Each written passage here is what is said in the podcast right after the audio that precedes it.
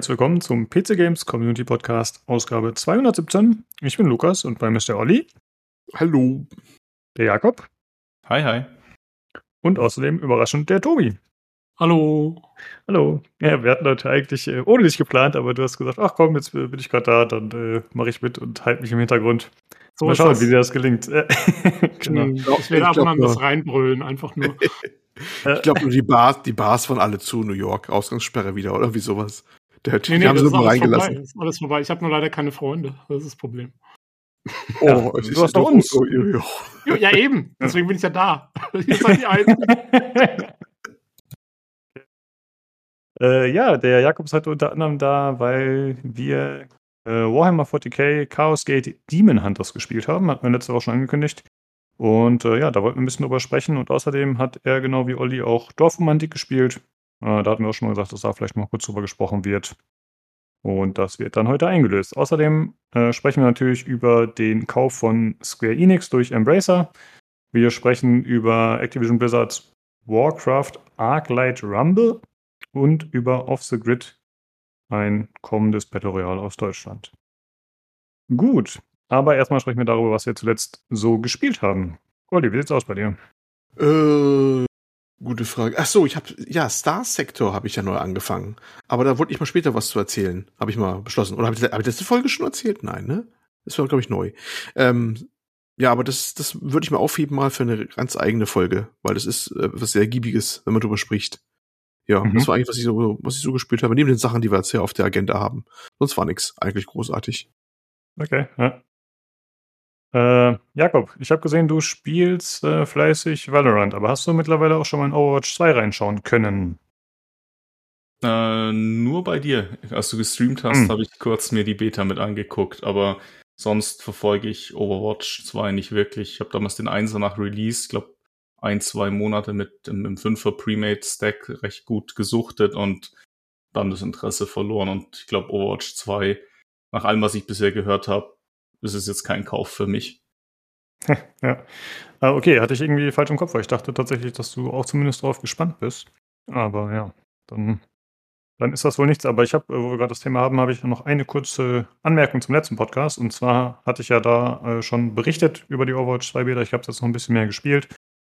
Und ich habe ja gesagt, dass ich diese Geschäftspraktik so scheiße finde von Blizzard, dass die halt zum einen äh, den ersten Teil bestehen lassen und den zweiten aber wieder zum Vollpreis rausbringen dass man das dann als Crossplay hat. Und da habe ich Quatsch erzählt. Mittlerweile wurde ich belehrt durch andere User, dass es wohl so ist, dass Overwatch 1 aus der Bibliothek verschwindet und man automatisch Overwatch 2 bekommt. Nur halt ohne den Koop-Teil, der dann später eh noch äh, ja, später erscheinen soll. Und von daher finde ich das gar nicht mehr so schlimm, muss ich sagen. Ich finde es zwar immer noch unsinnig, ja, also das hätte man doch als DLC machen können, aber zumindest äh, bekommen alle quasi das gleiche Spiel. Und das ist ja eine gute Sache auf jeden Fall. Und wenn man da nichts extra bezahlen muss als Overwatch 1-Nutzer, dann ist das ja ganz gut. Äh, ja, was spielst du denn sonst so aktuell, Jakob?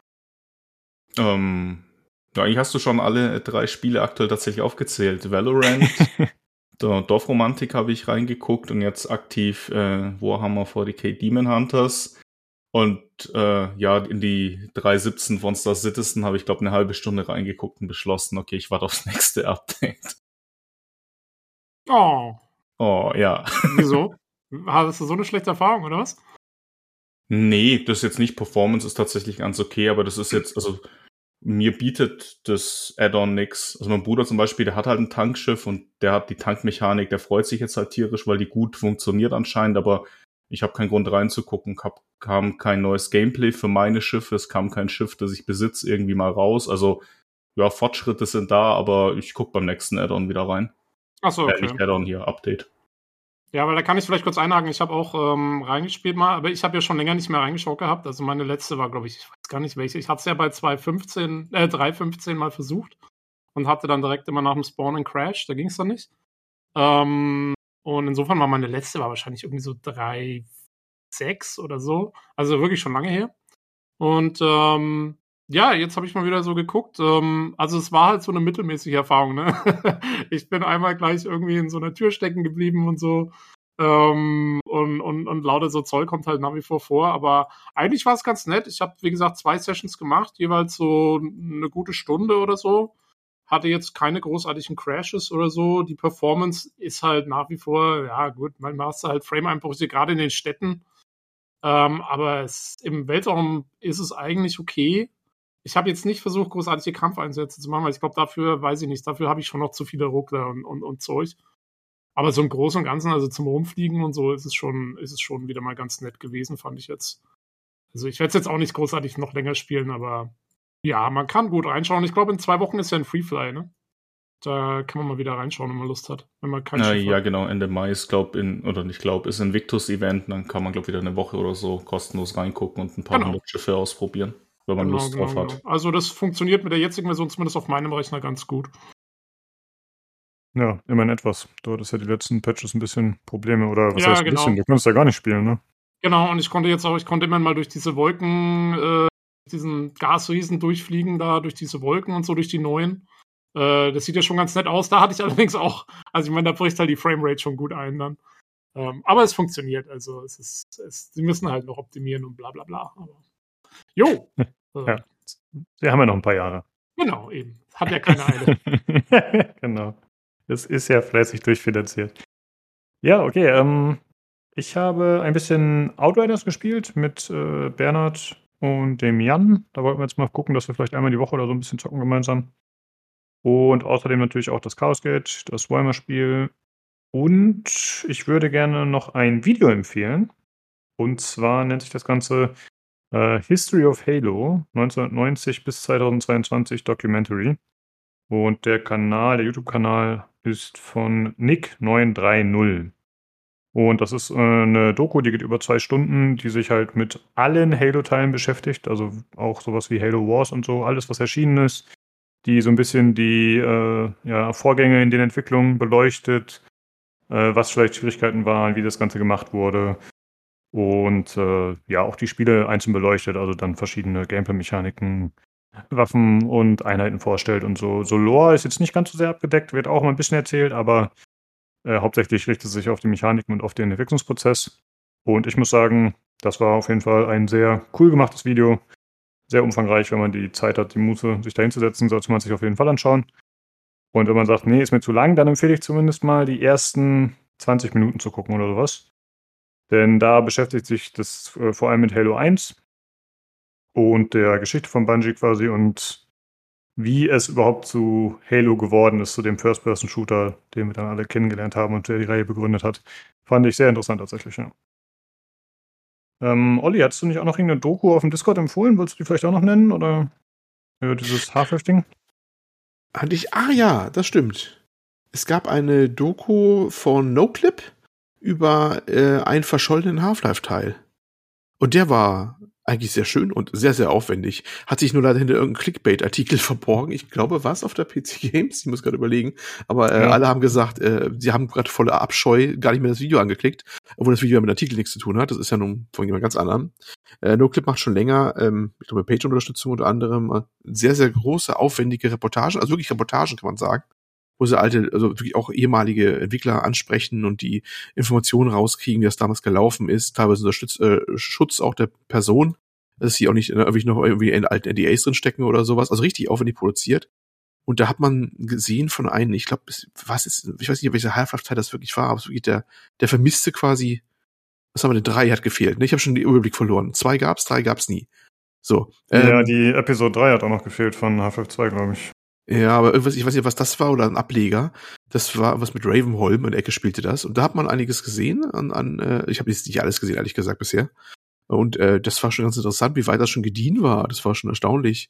Die ganzen Dialoge, die da waren mit den NPCs und so, das war zwar nicht unbedingt die Endfassung, hat man manchmal gesehen, dass manche Animationen noch eher so Platzhalter waren und nicht alle Sprecher wahrscheinlich die endgültigen, weil manche waren so ein bisschen lustlos eingesprochen oder klangen so, als hätte der einer nur reingesprochen, um halt die, den Dialog zu simulieren. Aber trotzdem sah das schon sehr, sehr interessant aus. Und so, da waren ganze Szenen schon auschoreografiert, dann hast du nicht gesehen. Ja, und da konnte man mal sehen, was das, äh, das, äh, was das so hätte werden können. Und das war interessant. Und das ist wirklich sehr groß. Ich werde es mal verlinken. Ich muss es mal raussuchen. Das ging ja auch, auch rum, was wir mal leicht wiederfinden. Genau, wir werden die beiden Dokus auf jeden Fall verlinken. Ich habe jetzt die von NoClip noch nicht gesehen, aber werde ich mir auf jeden Fall noch anschauen. Also ich finde sowas immer sehr interessant. Okay, äh, ansonsten wollte ich euch noch was fragen. Und zwar war ja am 4.5. der Star Wars Day. Und ich als nicht Star Wars-Kenner bin fest davon ausgegangen, okay, die werden äh, super viele Sachen vorstellen, die werden vor allem auch Spiele zeigen. Und dann hatte der Matthias Damme schon auf dem Discord geschrieben, nee, nee, das ist äh, dann wahrscheinlich eher am Star Wars Celebration Day oder sowas. Sagt ja, das ist, glaube ich, der 25. Mai oder so. Das ist ähm, der Tag, an dem auf jeden Fall die Premiere war vom ersten Star Wars, also von dem von 1978 oder wann es war. Mhm. Ähm, und auch, glaube ich, vom dritten dann oder so. Die kamen beide irgendwie am 25. Mai raus und das ist immer der Celebration Day. Und da macht eigentlich, da machen sie, da machen sie so die meisten Vorstellungen und sowas. Der 4. Mai ist eher einfach so ein Fan. Tag ah, irgendwie okay. von, von Fans auch. Das hatte mich sehr überrascht dann tatsächlich, dass da nichts kam. Aber gut, wir haben jetzt diese Woche genug, von daher ist es überhaupt nicht schlimm. Naja, ich hätte, ich hätte ja schon geäußert, ich glaube ehrlich gesagt nicht, dass viele was großartig fertig haben. Was am weitesten gediehen sein dürfte, ist ja immer noch das, das ähm, Fallen Order 2. Und selbst das wurde dann aber mal neulich gesagt, wäre noch relativ weit weg. Also ich glaube, dass so richtig aufregende Dinge hat momentan keiner so richtig am Start, außer Konzeptbildchen zu zeigen. Ich glaube es auch fast, dass es so ist.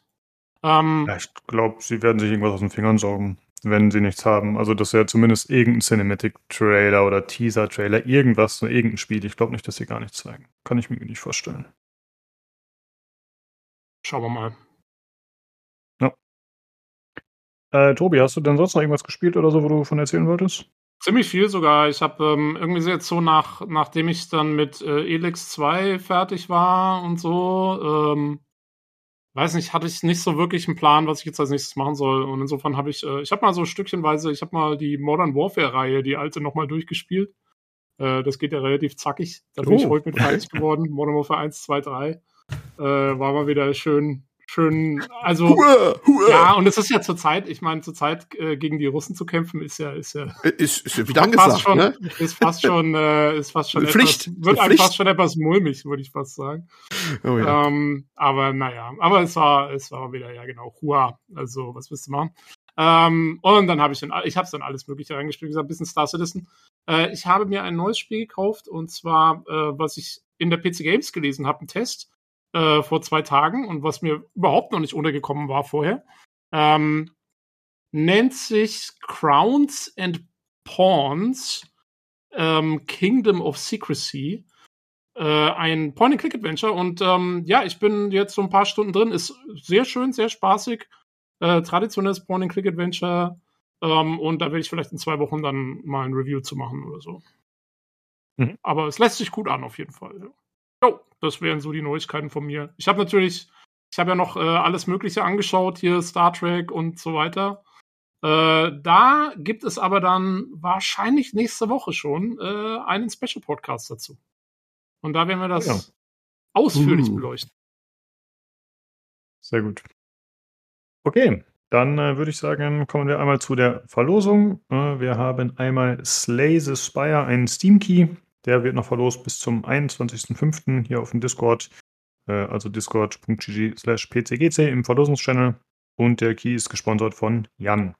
Wir haben mittlerweile tatsächlich alle Keys äh, aufgebraucht, die wir geschickt bekommen haben von den meisten Usern. Außer von Jan, der hat mir vor ein paar Monaten nochmal so eine richtige Rutsche geschickt. Also wir haben wahrscheinlich immer noch, weiß ich nicht, 30 Keys oder so, die da rumlümmeln. Das heißt, äh, wir sind erstmal noch gut versorgt. Okay, dann äh, kommen wir zum Hörerfeedback. Ach, da haben wir jetzt gar nicht abgesprochen, wer das vorliest, aber ich würde einfach mal das erste vorlesen. Und zwar von Loxy. Sie schreibt zu Folge 216. Mal wieder eine sehr schöne Folge und großartige Outtakes. Nino hat mein volles Mitgefühl. Ihr habt den wirklich mies begonnenen Tag gerettet und die Handwerker vor einem Besuch einer aufs äußerst angefressenen Mitbewohnerin dieses Hauses bewahrt. Ich kann mit gutem Gewissen euren Podcast für quasi alle Lebenslagen empfehlen. Danke. Wow, das, ist doch mal was. Nicht nur, nicht nur für CNC-Drehmaschinen, sondern für alle Lebenslagen geeignet. Wir sind nicht, ja. nicht nur laut und Maschinen geeignet, wir sind auch äh, Mittel gegen Handwerker und passt ja irgendwie zusammen. Ja, das ist doch äh, nettes Lob, ne? dass man äh, überall schön, ankommt, ja. überall genutzt werden kann, genau. du kannst es überall benutzen, sehr gut. Okay, äh, dann würde ich das zweite auch noch eben vorlesen, einfach. Und zwar ist das von Blei444, auch zur Folge 216. Das ganze Spekulieren mit der Spieleindustrie hinterlässt mich ratlos. Der Wert eines Gaming-Studios ist auch das Talent der Mitarbeiter und der eingespielte Workflow. Wie kommen dann diese utopischen Summen zustande? Es brauchen doch nur ein paar Schlüsselfiguren, das Unternehmen zu verlassen, und schon bricht alles zusammen. Es wäre auf jeden Fall schade, wenn Ubisoft und der deutsche Flair unter die Räder kämen. Der deutsch, der französische Flair. Äh, zum Glück ist mein Pile of Opportunity riesig und im Notfall spiele ich diesen einfach nochmal durch. Ja, das ist eine gute Frage. Ich finde, also er hat noch mehr geschrieben, aber ich finde, wir können hier direkt mal einhaken. Wie schätzt du das ein, Olli? Was macht die, den, den Wert eines Studios aus? Wie, woran wird das wohl festgemacht? Was würdest du sagen? Also ich bin eigentlich der Meinung, es hat nicht nur mit Studios, sondern das ist generell bei jeder Firma, die ak akquiriert wird, äh, ist immer das Problem, dass du natürlich ähm, die jetzt im erstmal gegenwärtigen Zustand erwirbst und die Abgänge, die dann vielleicht kommen, ja, die können das natürlich dann in, äh, ins Negative verkehren. Das ist aber jetzt nichts Spezifisches, was ein Studio angeht oder sowas. Das ist immer das Problem, ne? Wenn mhm. die, äh, die Eigner wechseln, dann hast du manchmal da einen, einen Verlust an, an äh, Personal, ähm, weil die sich anderweitig orientieren oder so. Das ist aber jetzt nichts Spezifisches für die Branche, würde ich mal sagen. Das ist häufig so. Aber das ist halt immer das, das, äh, das Risiko, was du hast. Da musst du halt dran arbeiten, dass du die halt mitnehmen kannst. Ähm, ja, und die utopischen Summen sind halt die, einfach die Erwartung. Die, es sind meistens immer Erwartungen, wo solche Summen bezahlt werden. Wir werden ja auch gleich nach gleich ein Beispiel haben, wo jemand sehr günstig weggekommen ist. Ne? Hm.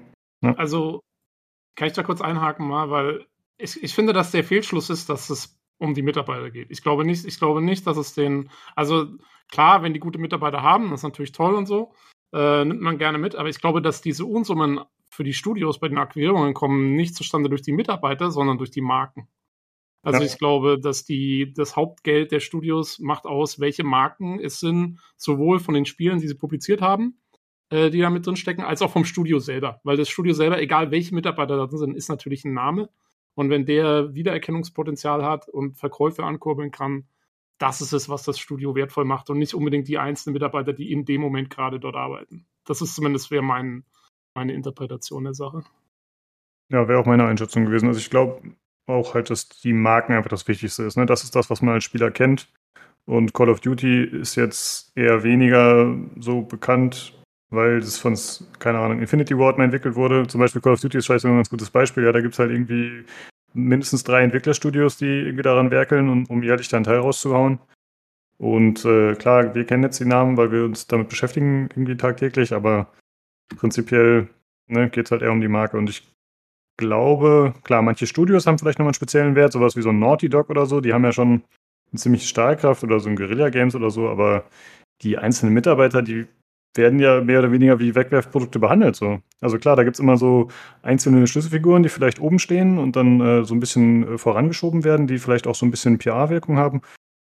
Aber wenn man sieht, wie die Leute da verbrannt werden teilweise, da kann ja gar nicht so eine richtige, ja, so ein richtig eingespieltes Team entstehen, was sich über Jahre formt, teilweise, hat man das Gefühl. Jo. Okay, und äh, er schreibt noch weiter. Äh, ach so, und ja, genau, hat er geschrieben, es wäre schade, wenn Ubisoft unter die Räder käme wegen dem französischen Flair. Ich muss zugeben, weiß ich nicht, ob ich jetzt den französischen Flair daran so erkenne, aber grundsätzlich stimme ich dir zumindest zu, dass es natürlich äh, schön ist, wenn eine gewisse Diversität gewahrt wird. Wenn das jetzt äh, dann dementsprechend eingestellt wird, wäre es schade. Wobei ich auch sagen muss, dass Ubisoft für mich jetzt nicht der Entwickler ist, wo mein Herz verschlägt, so besonders. Naja, was ja, ist ja. Oh, naja, was ist französischer Flair? Ne, das Ding ist international. Alcibiades ja. in Odyssey war französischer Flair. Dieser, ja. dieser sexverrückte ähm, alte Grieche. Okay, das, das war, ich meine, es ist, es ist doch äh, international aufgestelltes Unternehmen, wo die, ich, ich, ich würde mal ausrechnen gerne, wie, wie viele davon überhaupt nur Franzosen sind, gut Deutsch gesagt. das sind ja, das ist ja wirklich international aufgestellt, die ganze Bude, ne? Von, von Singapur bis Kanada, bis hast du nicht gesehen. Und ähm, ich hab da, ich sehe da keinen Flair mehr eines Landes drin. Ne? Das ist einfach ein großer Konzern. Hätte ich. Hm.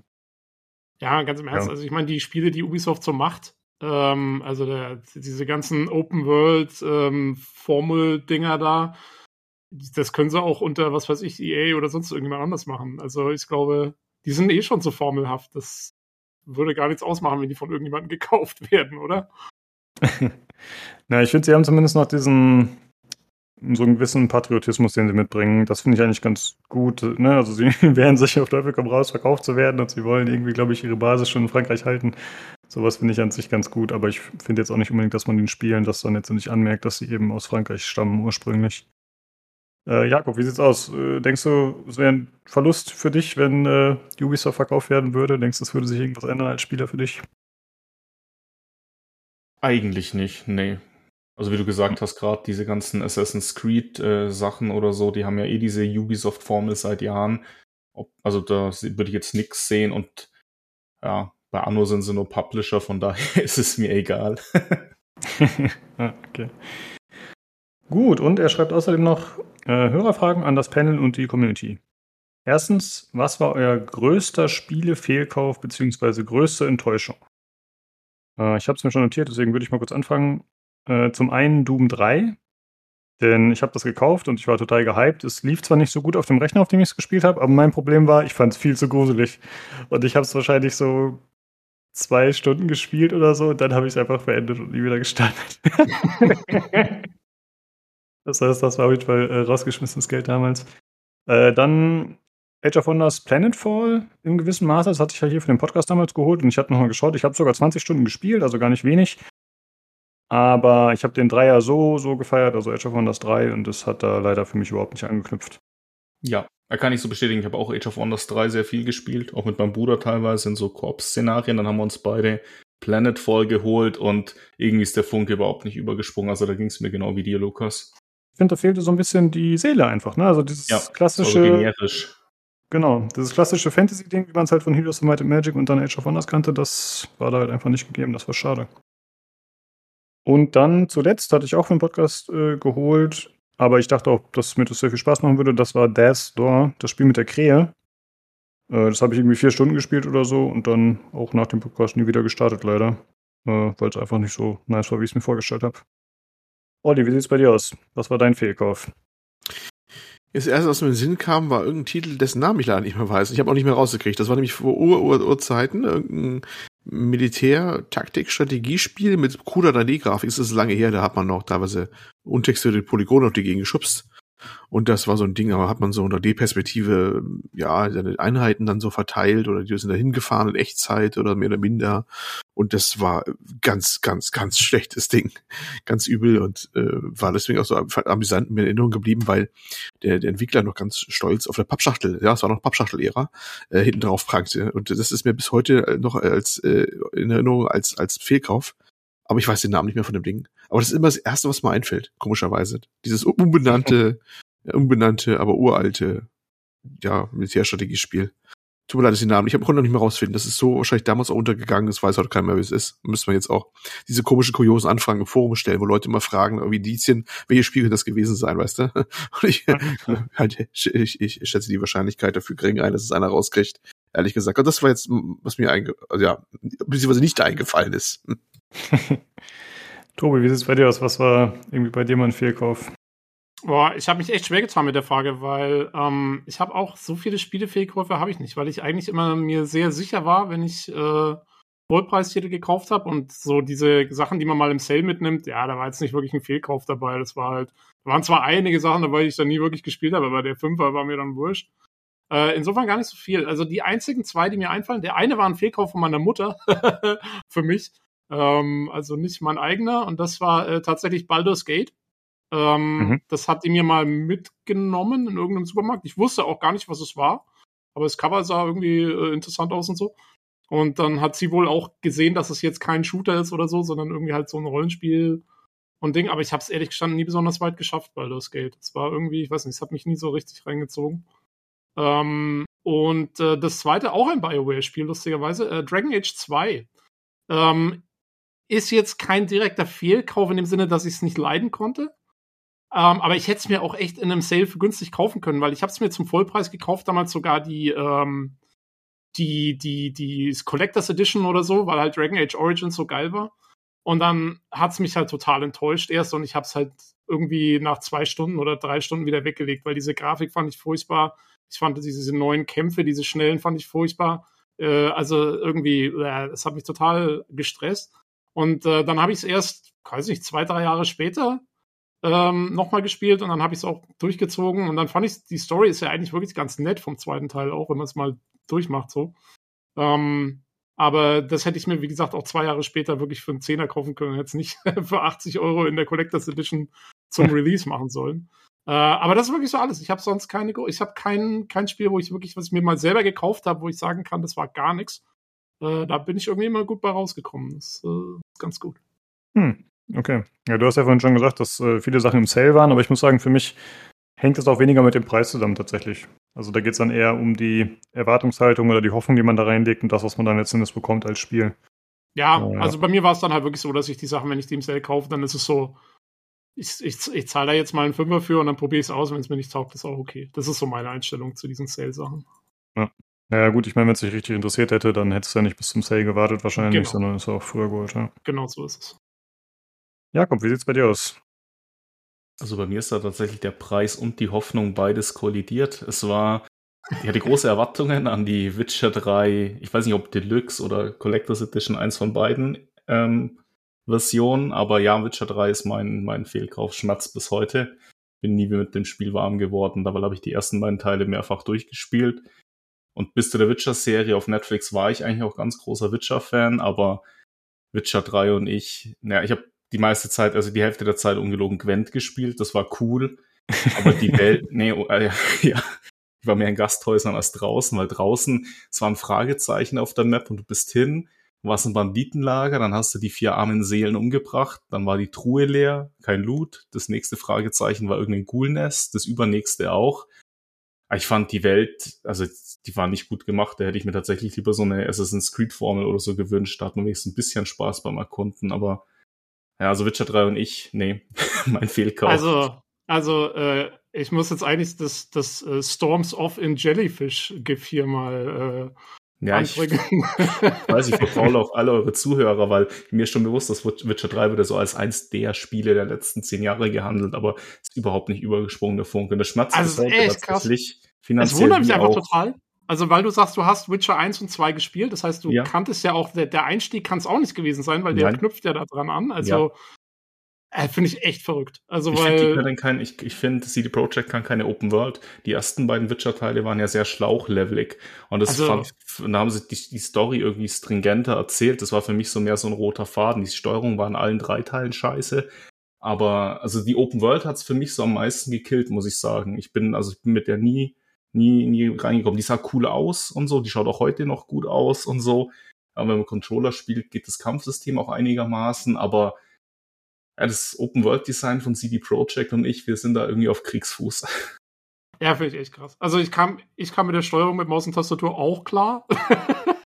ähm, und ähm, ich war, also ich finde die Welt eigentlich cool. Ich meine, ja, klar, hat viele Fragezeichen und so. Ähm, die kann man inzwischen auch ausblenden. Also, aber äh, ja, also weiß nicht, vielleicht war ich da auch durch verschiedenste Ubisoft-Titel schon zu, zu sehr dran gewöhnt. Ähm, aber so die Story finde ich, also gerade wenn man die Quests dann macht, ähm, die sind ja schon, also die haben schon was. Aber naja, also es, wie gesagt, es ist eine Geschmacksfrage. Ich will es ja auch gar nicht jetzt schönreden oder so. Wenn es nichts ist, ist es nichts. ähm, aber erstaunen tut es mich trotzdem. Also gerade wenn du die ersten paar Teile mochtest und also die ersten zwei Teile und so, ja, ich habe mich ja auch riesig drauf gefreut. Ich weiß noch, ich bin damals nach der Arbeit in Saturn und habe mir dann die Dings Edition da gekauft und so. Die liegt jetzt noch bei mir rum, weil sie halt auch schön ausschaut, aber habe ich es installiert und boah, guckt cool aus, läuft auf dem Laptop, hohe Einstellungen, in Nvidia Herwerks rumgespielt. Okay, Gerald ging, das Pferd ging, wenn ich dann zum Beispiel noch die Tiere, so ein Bär, wenn der über den Weg läuft, dann hat die Grafikkarte nicht mehr gemocht. Also war nur Gerald hübsch und das Pferd.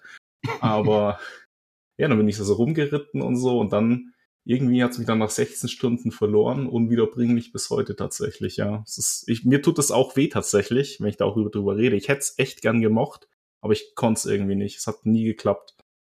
Ja. Schade. Ich dachte nicht, dass das heute so emotional wird hier. das ist ja eine persönliche Frage. Mein größter Fehlkauf. Ich habe, äh. wie, wie, wie ihr wahrscheinlich, einige hundert Spiele oder so im Laufe der Zeit mal gespielt und dann den einen rauszupicken, wo man sagt, okay, das tat wirklich weh, unabhängig jetzt von der finanziellen Komponente, ist es tatsächlich Witcher 3, weil ich habe mich halt wirklich drauf gefreut und dann ist halt nichts geworden. Das ist, finde ich, schade. Ja, ist hm. auch schade, weil die, also ich glaube, dass äh, die ja gerade in den späteren Quests auch äh, halt wirklich ein paar Sachen entgehen, leider, die, die wirklich cool gemacht waren. Aber ja, ich kann, ich kann nachvollziehen, dass wenn man einmal dann, wenn es einen einmal so verloren hat und man dann sich vielleicht auch so ein bisschen einschießt auf die Negativpunkte, dann, dann kommt man auch nicht mehr rein. Dann irgendwann hat es einen verloren und dann muss man es auch akzeptieren, denke ich. Also ich muss Jakob da insoweit recht geben, dass ich auch finde, dass die Open World nicht besonders gut gestaltet war, spielerisch. Also ich fand, äh, ja, grafisch keine Frage, super interessant und äh, coole Locations und so. Aber die einzelnen äh, Orte, die man dann da erreicht hat, teilweise, wie er schon gesagt hat, so ein Banditencamp oder so, wo dann so ein einzelner Brief rumliegt, den man kurz lesen kann, das fand ich auch nicht besonders spektakulär. Also ich fand, es kam halt hauptsächlich durch die vertonten Dialogquests, ne, die waren halt richtig cool. Aber die Open World hat mich auch nicht so begeistert, wirklich. Ja. Ich finde es aber trotzdem krass, weil es gibt so viel bessere Open Worlds gibt es gar nicht, finde ich. Also, ich meine, ich sehe ein, dass das jetzt keine Meisterleistung ist, diese, wie die angelegt ist. Aber ich fand, also, wenn man es jetzt vergleicht so mit den ganzen anderen, die da draußen sind, ich meine, es gibt besser, ist klar. Äh, aber nicht viele, finde ich. Also, die meisten Open Worlds sind doch ähnlich gestaltet eigentlich. Ich glaube, ich habe in Witcher 3 gab es da irgendwie einen einzigen Dungeon, wo man reingehen konnte. Ich hatte das Gefühl, das ja, es gab kaum. Ja, also, doch, also jetzt nicht gleich im Prolog oder so vielleicht, aber es gab schon dann auch so Burgen, die man erkunden konnte, wo man auch rein konnte und so. Und es gab Höhlen, es gab, äh, es gab so verschiedene so Nester, wo irgendwelche, da war irgendwie so ein Vampir drin oder so. Das waren auch dann auch oft halt, die waren dann Teil von irgendwelchen Nebenquests. Das hatte ja jedes Dorf, hatte ja zwei, drei Nebenquests. Ähm, da gab es schon einiges zu erkunden eigentlich. Naja, aber ja. Ich bin ja, glaube ich, dann der Einzige hier im Podcast, der Witcher 3 wirklich äh, quasi durchgespielt hat, weil Olli hat es auch noch nicht, glaube ich, ne? Nee, ich, ich habe es hier liegen, zwar auf dem PC, ja. eins und zwei habe ich durch, so relativ gar nicht lange her, dass ich die erst nachgeholt habe. Aber drei hatte ich mir ja irgendwie vorgenommen, dass ich das in dieser Next Gen Edition mal auf der PlayStation mal spiele. ja, genau. Mal, hatte ich mir extra sogar für, für wie weiß nicht, drei, vier Euro gab es auf PS Plus mal die äh, Witcher 3 Variante für die PS4 und Upgrade soll ja kostenlos sein.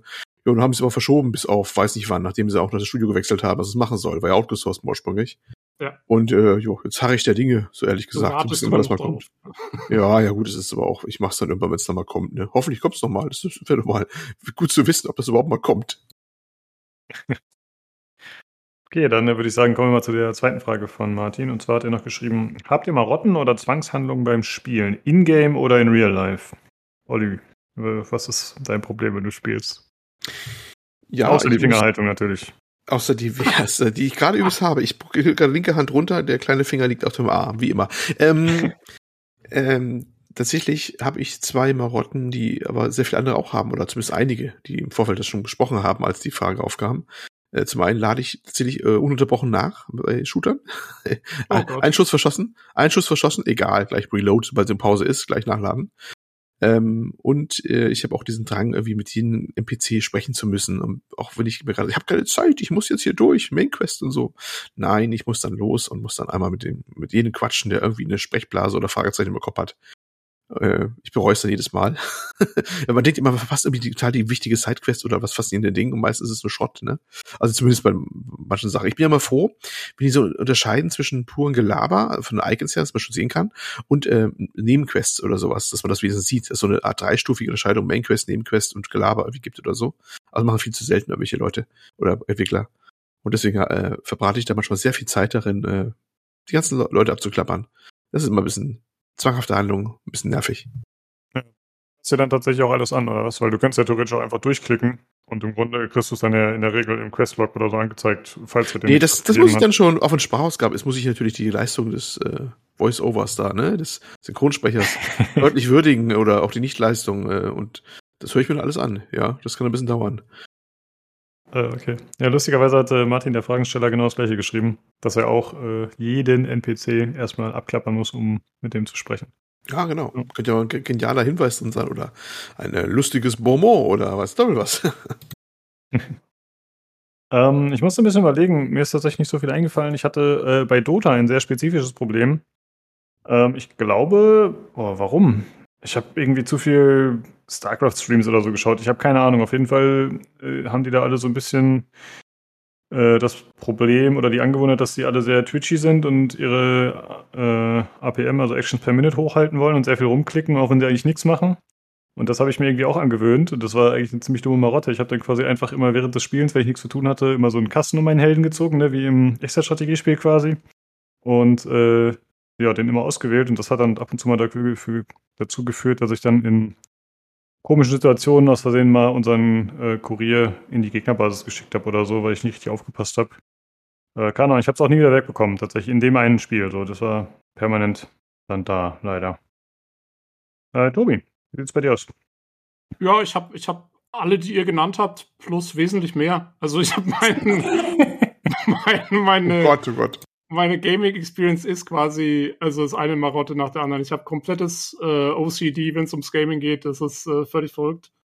Ähm, ich musste zum Beispiel bei äh, Assassin's Creed Odyssey, es gibt kein Achievement für, es gibt keinen Grund, das zu tun, es gibt kein gar nichts, es gibt auch keinen Loot, keinen guten mehr oder so, aber ich musste trotzdem, ich musste alle, alle Fragezeichen abarbeiten auf dieser riesigen Karte.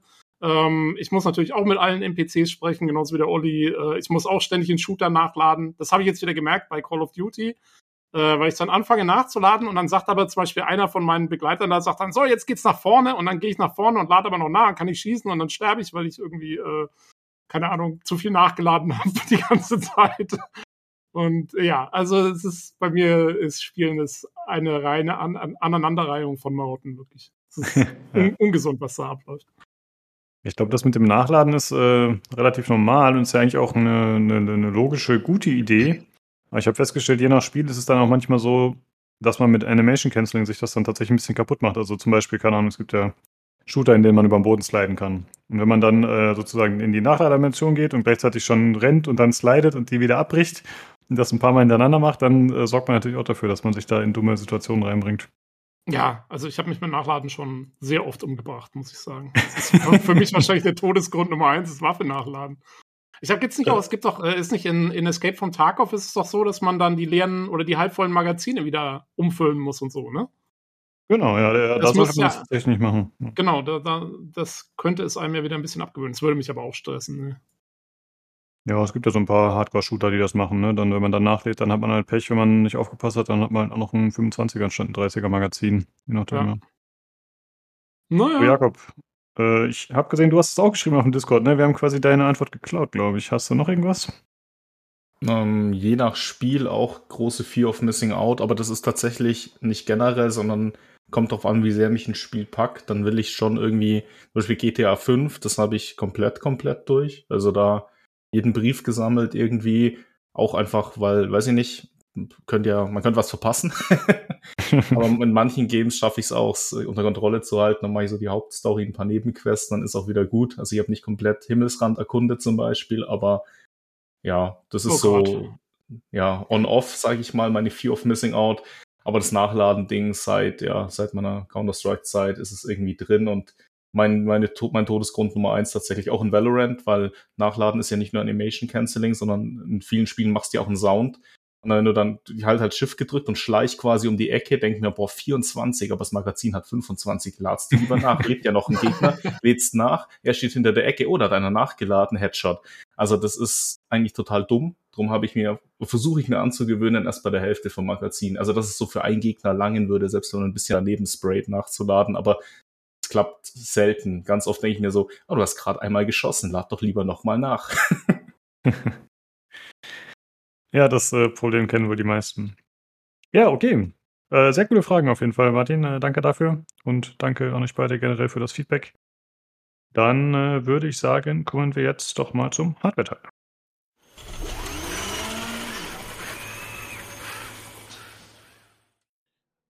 Hallo, da bin ich wieder und bei mir ist einmal der Nino Servus. und einmal der Jan. Ja, hi.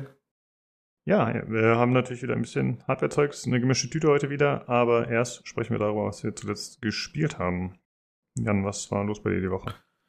Ähm, ich befinde mich eine, äh, gerade in einer, in einer Art Spielpause, bevor ich wahrscheinlich wieder dann, weiß ich, mehrere Titel einzeln die Woche oder mehrere die Woche dann irgendwie durchatme. Ähm, ich gucke halt so primär YouTube-Sachen und dattel auf dem Handy rum, weiß auch nicht. Äh, gespielt habe ich tatsächlich Avengers, also dieses äh, deswegen, wieso Square Enix äh, den westlichen Part der Spieleentwickler verkauft hat, die eigentlich nur Geld kosten und Geld bringen. Und das war dieses, was so rauskam und hier dieses Service-Game-Gedanken hatte. Und da spiele ich gerade die Kampagne durch. Und das ist eigentlich ganz cool, aber irgendwie, ich halte es nicht länger immer als so ein, zwei Missionen durch. Und ich weiß gar nicht, woran das liegt. Beziehungsweise ich habe so eine leichte Vermutung, weil es ist schon krasser Bombast und ständig passiert irgendwie was. Aber ich sitze dann immer so da und äh, denke mir, hui, da ist aber viel explodiert. Da muss ich erstmal, ich will jetzt nicht drüber nachdenken, aber ich will erstmal eine Pause machen und da gibt's keine ruhigen Momente irgendwie. Bis auf die Intro-Szene mit, der, mit dem Avengers Day, die ist super cool, aber dann wird eigentlich nur noch geballert. Und das Problem bei dem Spiel ist, du gehst immer von A nach B und zwischen A und B Spiel, äh, wirft dir das Spiel ungefähr 8000 Roboter entgegen. Also das heißt, ja, da musst du jetzt einen Schalter drücken. Roboter! Ja, da musst du da hinten noch einen Roboter. Und dann, ja, äh, hilf mir mal, der Roboter! Also das ist ganz schlimm. Also das ist, und äh, Welle um Welle und Welle. Und das ist alles so nervig mit den Robotern. Und dann gibt's noch Roboter, die haben noch ein Schild und, und die sind noch da gegen die anderen Sachen dann noch unverwundbar. Und ah, das ist alles so ein bisschen mühsam. Äh, so rein vom Kampfsystem und wie es sich spielt und so ist es ganz geil, aber äh, man merkt dann schon irgendwie nach dem ersten Bombast äh, kommt dann, weiß nicht, eine Welle um die, Roboter um die Welle und die sind es noch alles die gleichen Gegner. Irgendwie wahrscheinlich kommen da noch mal mehr Roboter, aber du kämpfst nur gegen die scheiß Roboter. Das ist unfassbar, ja, ich sag ja, ermüdend. An sich, Roboter.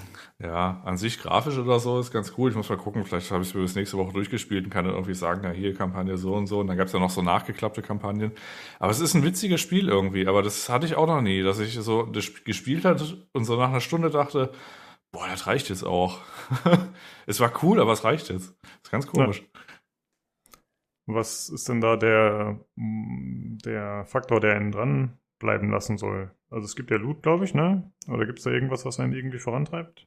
Das kann ich nicht Oder beantworten, weil ich ja nach einer Stunde keinen Bock mehr habe. ja, okay, okay. Und ein bisschen Outriders haben wir noch gespielt. Äh, wir haben ein bisschen Outriders, ja. Das ist auch so. Das, das kannst du ja sagen. Wie, wie findest du es? Das ist ungefähr auch so, dass du nach anderthalb Stunden auch wieder erstmal genug hast von Outriders, oder? ja, absolut. Aber ich bin ja auch nicht so der große Fan von Third-Person-Shootern. Das kommt, glaube ich, so ein bisschen dazu. Ansonsten, das ist halt schon okay. Das kann man ein bisschen daddeln. Aber das ist jetzt auch nichts, was mir fehlen würde, wenn es morgen von meiner Platte gelöscht wäre. So, das ist halt die Sache auf jeden Fall.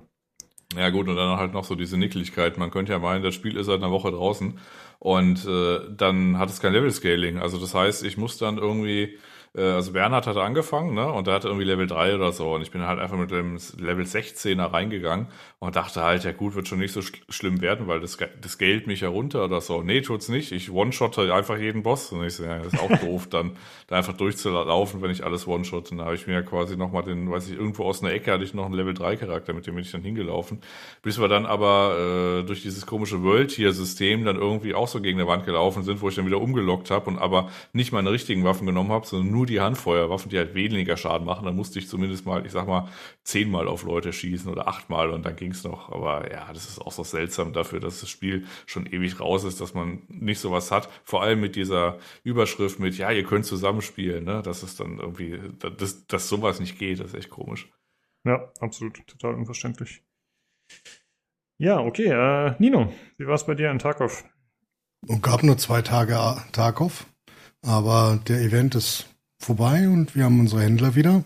Das ist herausragend. Und dafür gibt es ein neues Event.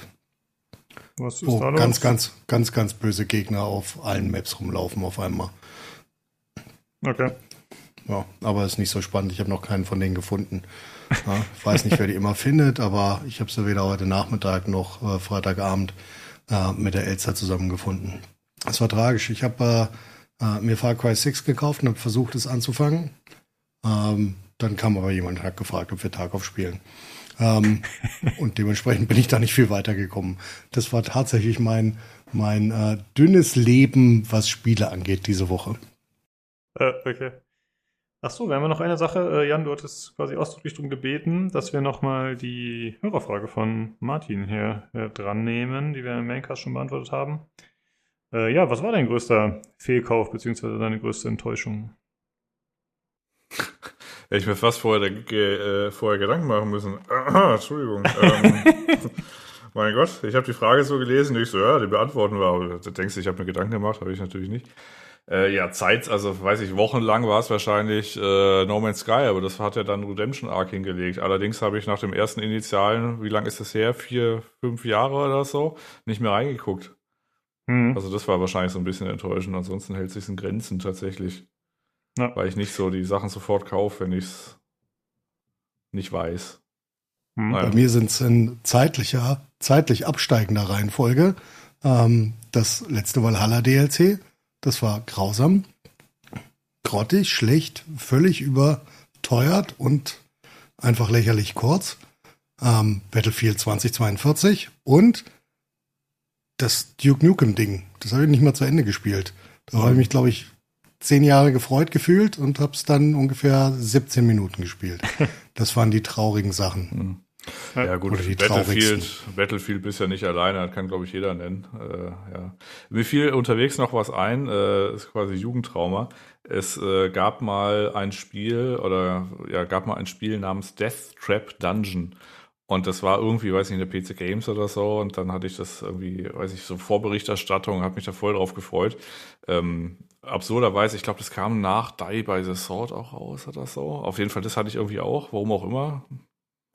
Auf jeden Fall, das, darauf habe ich mich ewig, ewig gefreut. Also, weiß ich, wahrscheinlich ein Jahr oder so, aber das, als Kind ist es ja zehn Jahre, weißt du? Und dann kam es raus und dann habe ich es irgendwie eine halbe Stunde gespielt, das war scheiße. Das war doof. Ja.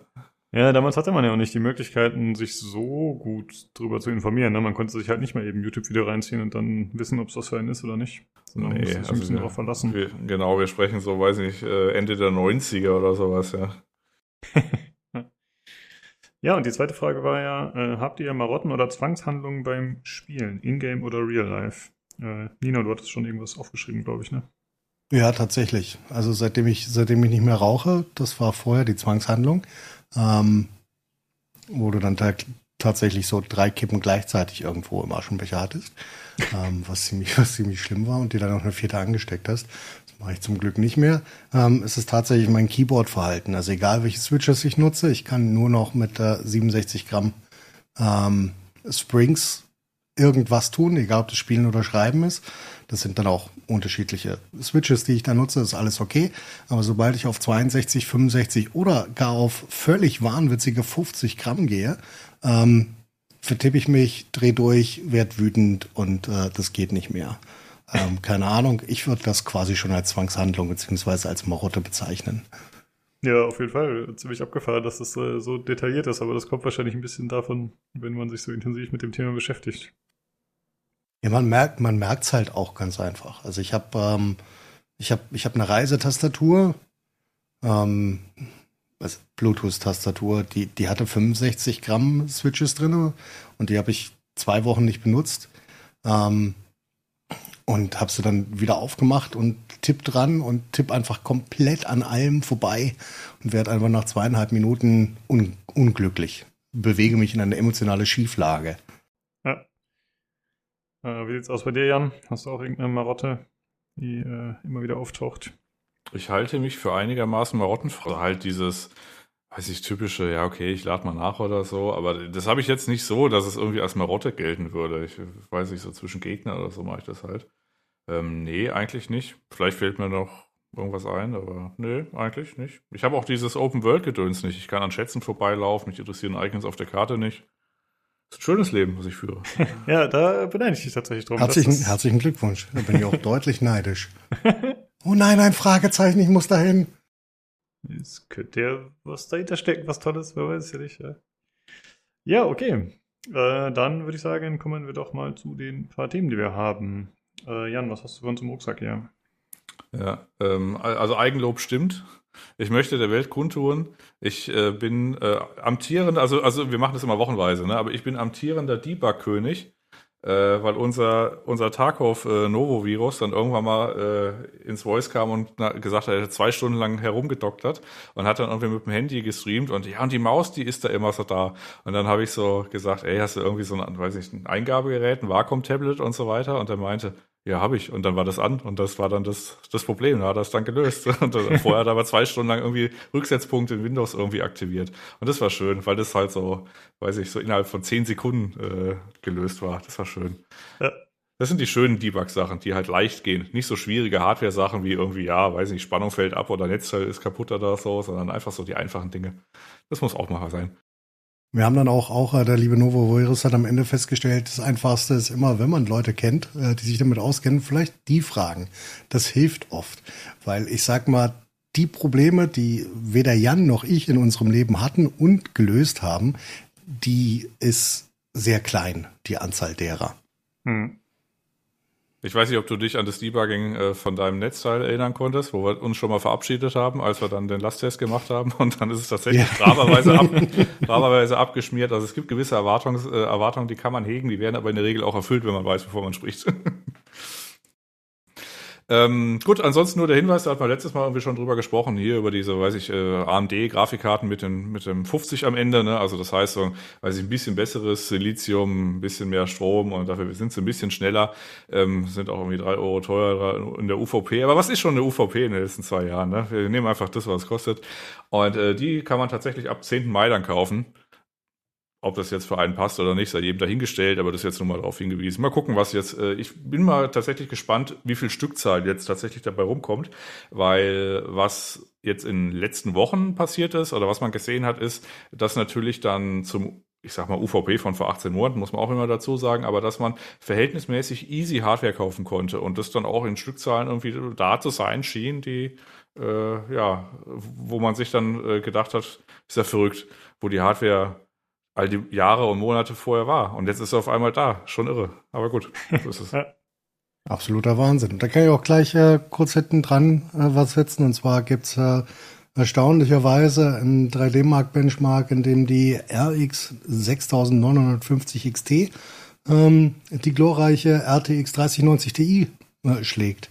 Und äh, logischerweise weiß niemand, was dazu geführt hat oder was mit der Karte gemacht worden ist oder inwieweit die übertaktet worden ist.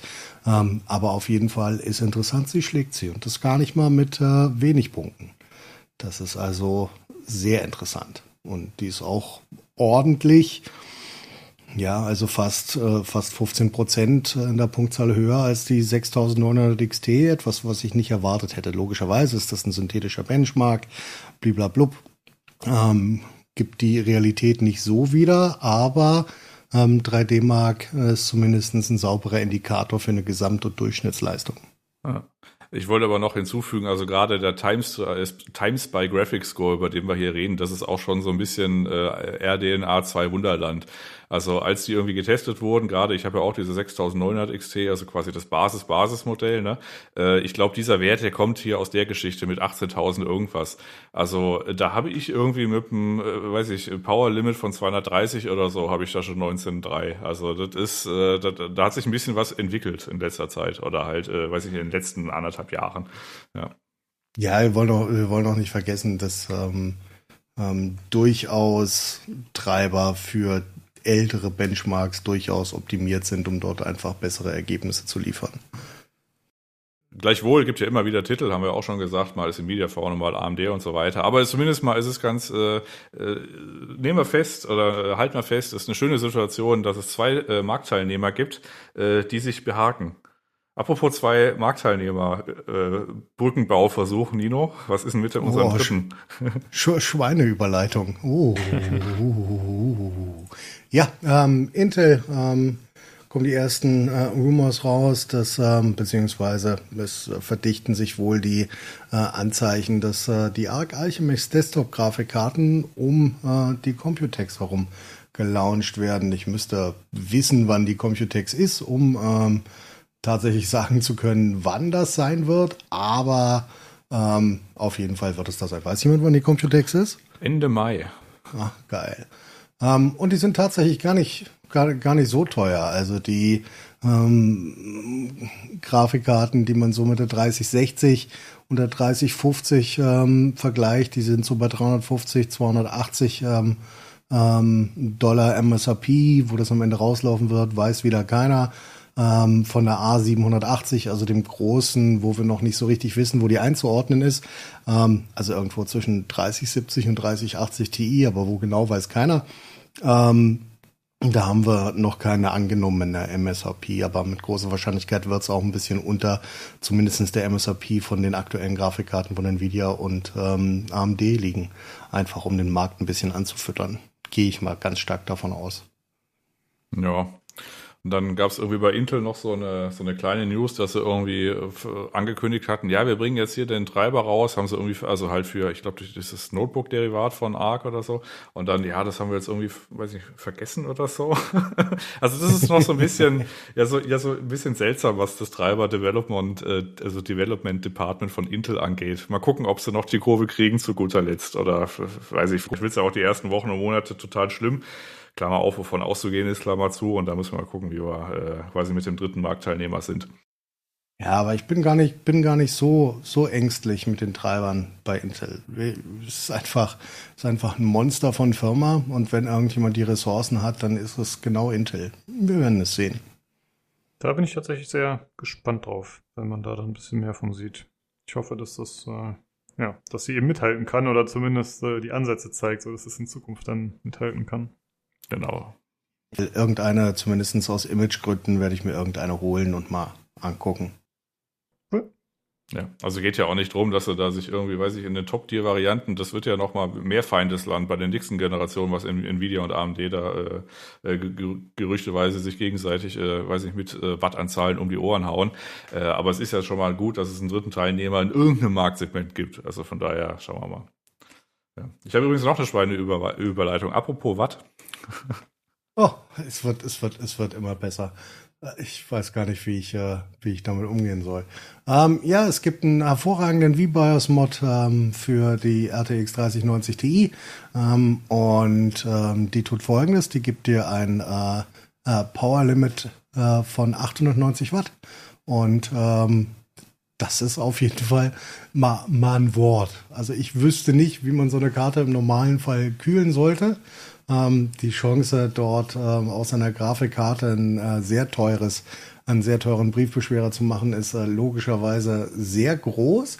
Nichtsdestotrotz, ähm, es ist halt ein ganz, ganz äh, deutliches äh, Plus, was äh, die Leistung und so weiter ähm, angeht ähm, und auch den Wattverbrauch damit gleichzeitig.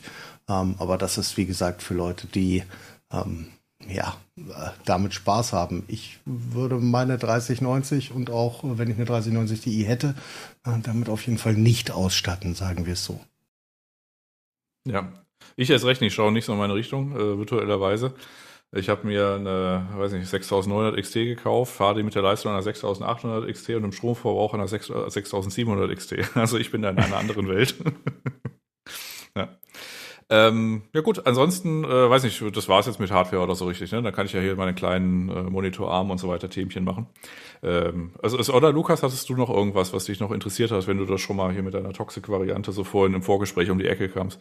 Nee, tatsächlich nicht. Ich habe mir das zwar angeschaut, aber nein, konkrete Fragen habe ich erstmal nicht. Okay, du hattest einfach nur Spaß am Produktnamen dann. Ja. okay, genau. alles klar. Äh, gut, dann eigentlich nur die zwei Sachen. Das weiß ich, der Kuris oder wie auch immer, der hat ja irgendwie mal hier gefragt wegen äh, Monitoren und äh, weiß nicht, Halterung und bla bla.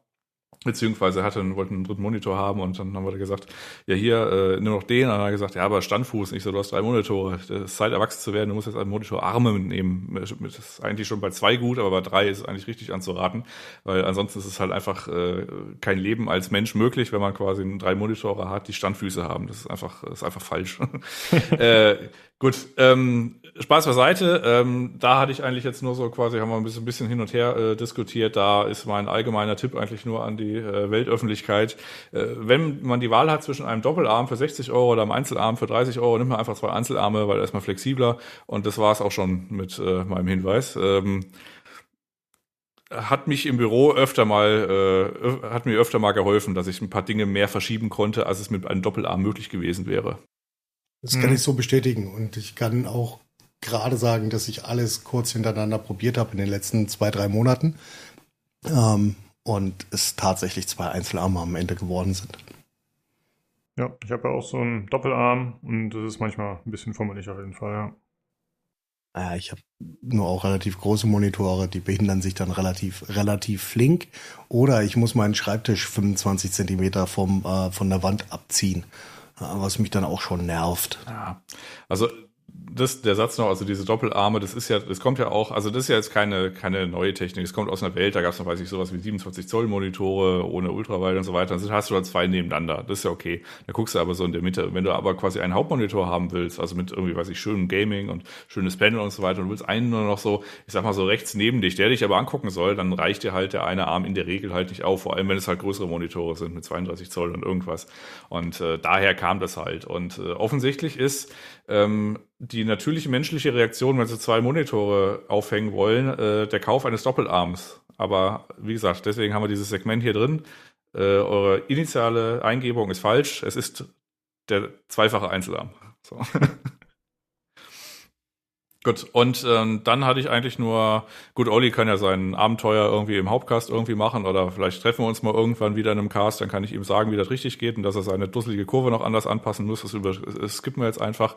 ähm, das andere, was ich nochmal, was wir hier in unserer Forza-Community gemacht haben, äh, weiß ich jetzt noch gar nicht, ob es tatsächlich was geholfen hat, aber ähm, gerade wenn ihr so Probleme habt, also halt äh, mit ihr meine ich halt jetzt nicht Nino und Lukas, sondern hier die, die geneigten Hörerinnen, äh, wenn es darum so geht, wie Windows, Dateifreigaben, irgendwas am NAS funktioniert nicht oder so, guckt einfach mal auf Netzwerk, ob das auf öffentlich steht, weil Windows denkt immer, wenn man sofort, also wenn man ein neues Netzwerk hat, was ja typischerweise irgendwann der Fall ist, wenn man so ein Windows neu installiert und dann einrichtet, äh, dass man irgendwie in, in der Gefahrenzone im Internetcafé ist und äh, dann äh, versagt Windows dann äh, qua äh, Firewall-Regeln diversen Diensten so den Aus- und Eingang und dann ist es ganz äh, hilfreich und es, deswegen sage ich das auch bei Online-Spielen äh, zum Teil, dass man quasi der, der Netzwerkstatus auf privat hat und nicht auf ein öffentliches Netzwerk. Das heißt, dass Windows denkt, okay, das ist ein privates, gutes Netzwerk und kein öffentliches, gefährliches Netzwerk. Gut. Äh, und dann, da muss ich mal gucken, ob ich noch irgendwie eine Liste finde für die äh, für unsere ewige Link-Müllhalde. Nämlich äh, hatte ich letztens drüber nachgedacht. Ich hatte ja immer so im Multimonitor-Betrieb, habe ich im Büro auch immer noch, weil ich da Windows 10 hatte, die kleine Software Window Grid. Ähm, die habe ich jetzt quasi mal bei einem einen System runtergeworfen, weil ich äh, mit Windows 11 und den Shortcuts eigentlich ganz gut klarkomme für meine Zwecke. Und ich sage das deswegen, weil beziehungsweise ich lege leg dann so eine Liste äh, zu, weil Windows hat ganz viele Shortcuts, die super praktisch sind, die aber mehr wegen unter Ausschluss der Öffentlichkeit Öffentlichkeit stattfinden. Also gerade was so Window-Management so, äh, also halt angeht. Also bei Windows 11 ist hinzugekommen, dass man ähm, quasi mit, äh, weiß ich, Windows Alt und so weiter dann ähm, die, äh, die, äh, also den Bildschirm dritteln kann und dann halt einfach mit den Cursor-Tasten kann man so Fenster hin und her schieben. Und wenn man das ein paar Mal gemacht hat mit den Shortcuts, dann geht das so in Fleisch und Blut über und äh, da muss man sich jetzt nicht wie ein Bauer äh, mit der Maus äh, behelfen und irgendwelche Windows resizen oder die per Snippet irgendwie so an die Ecke machen, sondern man kann das dann quasi schön äh, mit der Tastatur irgendwie machen und äh, dann hat man die Fenster alle so da, wie sie ist. Und da gibt es natürlich noch die Sachen, wie dass ich die Fenster das merke mit Fancy Zones und so weiter. Aber äh, mein Punkt war eigentlich nur, es gibt jede Menge praktische Windows-Shortcuts, ähm, die muss man halt nur wissen. Aber wenn man die weiß, ist, äh, macht das das Leben dann schon schöner. Aber man muss äh, da aktiv dran arbeiten. Oh, okay. Das klingt auf jeden Fall gut, aber du nutzt doch aktuell gar nicht Windows 11, oder? Doch, doch. Ah, ich dachte, du wärst zurück auf 10 gegangen, hatte ich irgendwie so im Kopf. Ich dachte, du wärst. Ja, aber dann hatte ich ja äh, meine, meine, äh, mein USB-Hub, was mein äh, Rechner zu, äh, zum Crash to Black äh, hat, also gebracht hat. Und dann habe ich ja quasi irgendein System neu installieren müssen, ah. um quasi Fehlerbesuche zu treiben. Und da war es halt dann 11 dann wieder direkt. Und wie ist jetzt äh, aktuell deine Erfahrung insgesamt? Weil du hast ja letztes Mal als du das erste Sale hast, hast du gesagt, oh, ruhig noch ein bisschen warten und das hat sich jetzt geändert? Ach so, oder? Ja, das ist jetzt mittlerweile eigentlich ganz okay. Also von mir aus gibt's da irgendwie meine Freigabe. Das verhält sich auch nicht irgendwie großartig schlimmer als 10.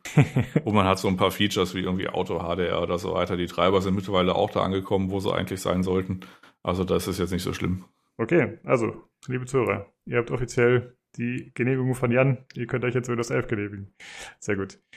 Äh, ja, okay, das äh, was? Thementechnisch schon so, wie es aussieht. Äh, auf jeden Fall danke dafür, Jungs. Äh, ich glaube, nächste Woche machen wir keinen Hardware-Teil, weil es sieht so aus, als würde es eine Sonderfolge geben. Ich bin nächste Woche nicht da, aber die anderen haben da schon was geplant. Äh, ja, auf jeden Fall vielen Dank, dass ihr am Start wart. Und dann würde ich sagen, hören wir uns übernächste Woche voraussichtlich wieder. Macht's gut. Jo, tschüssi. Wenn ihr Windows 11 installiert, nicht über Update, sondern Clean Install. Das ist der Moment, Clean Install zu machen. So, tschüss. Nächste Woche frei. Juhu. Reingehauen.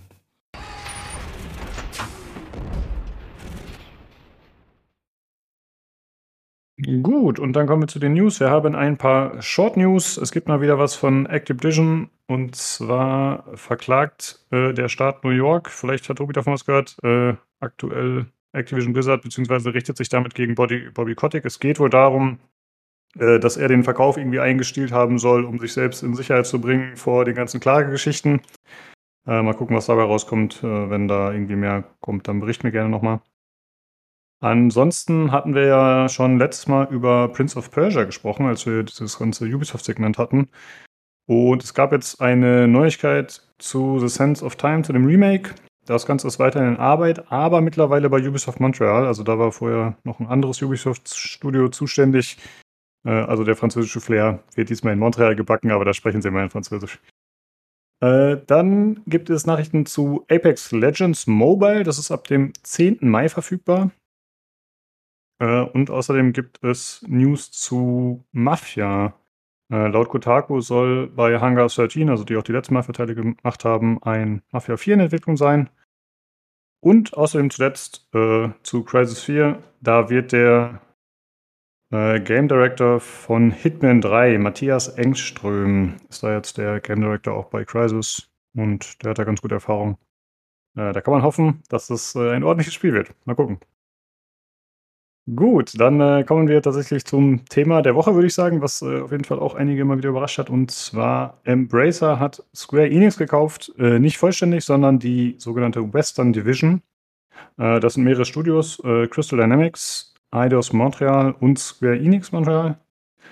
Und das betrifft äh, einige Marken. Wie gesagt, das ist eigentlich das westliche Portfolio und zwar ist da inkludiert unter anderem Tomb Raider, Deus Ex, Thief und Legacy of Kain, falls das noch jemand kennt, ist halt echt schon alt. Und es sollen insgesamt fast 50 Marken sein, tatsächlich, 50 IPs. Aber ich habe dazu nichts gefunden. Also ich habe äh, versucht herauszufinden, welche Marken sind denn da tatsächlich dann, haben den Besitzer gewechselt, weil mich das sehr interessiert hat. Ich hätte gerne mit euch ein bisschen darüber gesprochen, äh, worüber wir uns freuen würden, was als nächstes kommt. Und tatsächlich konnte ich da nichts zu finden. Hoffentlich kommt da in Zukunft noch was. Äh, ja, ansonsten ist noch unklar, ob die Marvel-Marken mit dabei sind. Das wurde nicht äh, klar gesagt, aber ich würde mal davon ausgehen, dass Marvel da ein Wörtchen mitzureden hat, äh, bevor die einfach so weitergegeben haben. Deswegen gehe ich davon aus, dass die nicht inkludiert sind.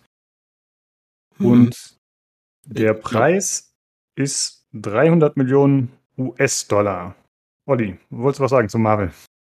Ja, also nach meinem Wissensstand ist das so, dass die es immer so ähm, im Einzelfall entscheiden. Also die haben keine Dauerlizenz erworben oder sowas, ähm, sondern das wird wohl äh, gezielt wohl freigegeben jedes Mal von Marvel im Gesprächen. Also es meinte äh, damals zum Beispiel Matthias damals von der PC Games wohl so, dass die wohl das so eine Einzelvereinbarung haben und äh, die können das auch weitermachen, ne, wenn sie wollen. Aber es ist ja mhm. nicht so eine Exklusivrechtsgeschichte wie damals bei EA mit äh, Star Wars oder so. Also das wäre dann also ein anderer Sachverhalt so ein bisschen auch.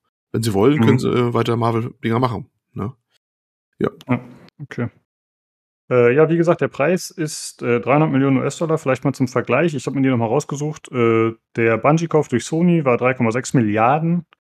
Dann Microsoft Bethesda war 7,5 Milliarden, Take-Two Zynga 12,7 und Microsoft Activision Blizzard 68,7. Und hier nur 300 Millionen. Das ist ja ein ziemlicher Schnapper. Und ich glaube, da waren äh, ziemlich viele überrascht. Tobi, denkst du, äh, das, das ist es wert oder, oder sie hätten viel mehr dafür kriegen können oder wie schätzt du das ein? Oh, das ist echt schwer zu sagen. Ey. Ähm, weiß ich nicht. Also, oh, die werden schon wissen, was sie tun. Würde ich jetzt mal so meine Aussage. Mm, ähm, naja. ja, keine Ahnung. Also, ähm, ich meine, es wurde ja auch schon öfters angeführt, dass es halt auch so ist, dass diese Marken, die da jetzt verkauft wurden, für Square Enix halt auch sehr wenig Gewinn abgeworfen haben in den letzten Jahren. Also ähm, die so die Tomb Raider Spiele und so ähm, haben sich halt schon ordentlich verkauft. Das ist nicht das Problem, aber die waren halt auch super teuer zu machen. Und insofern waren die Gewinnspannen da wohl relativ niedrig. Das hat halt Square Enix immer dann auch aufgeregt. Ich persönlich würde sagen, es liegt auch daran, dass Square Enix selber diese Marken nicht immer perfekt behandelt hat. Also ich weiß nicht, bei Tomb Raider kann man sich jetzt, glaube ich, nicht so sehr beschweren. Das, da gab es ja immer eigentlich ganz, ganz gute Sachen jetzt. Ähm, aber ich sag mal, also gerade wie mit Deus Ex umgegangen wurde, war halt eine, eine absolute Katastrophe, finde ich. Ähm, ja. und, und da braucht man sich dann auch nicht wundern, wenn dann halt äh, nichts Gutes bei rauskommt. Und ja, also deswegen, wer weiß, wahrscheinlich hat Square Enix echt gesagt, naja, also die, die wollen wir hauptsächlich loswerden.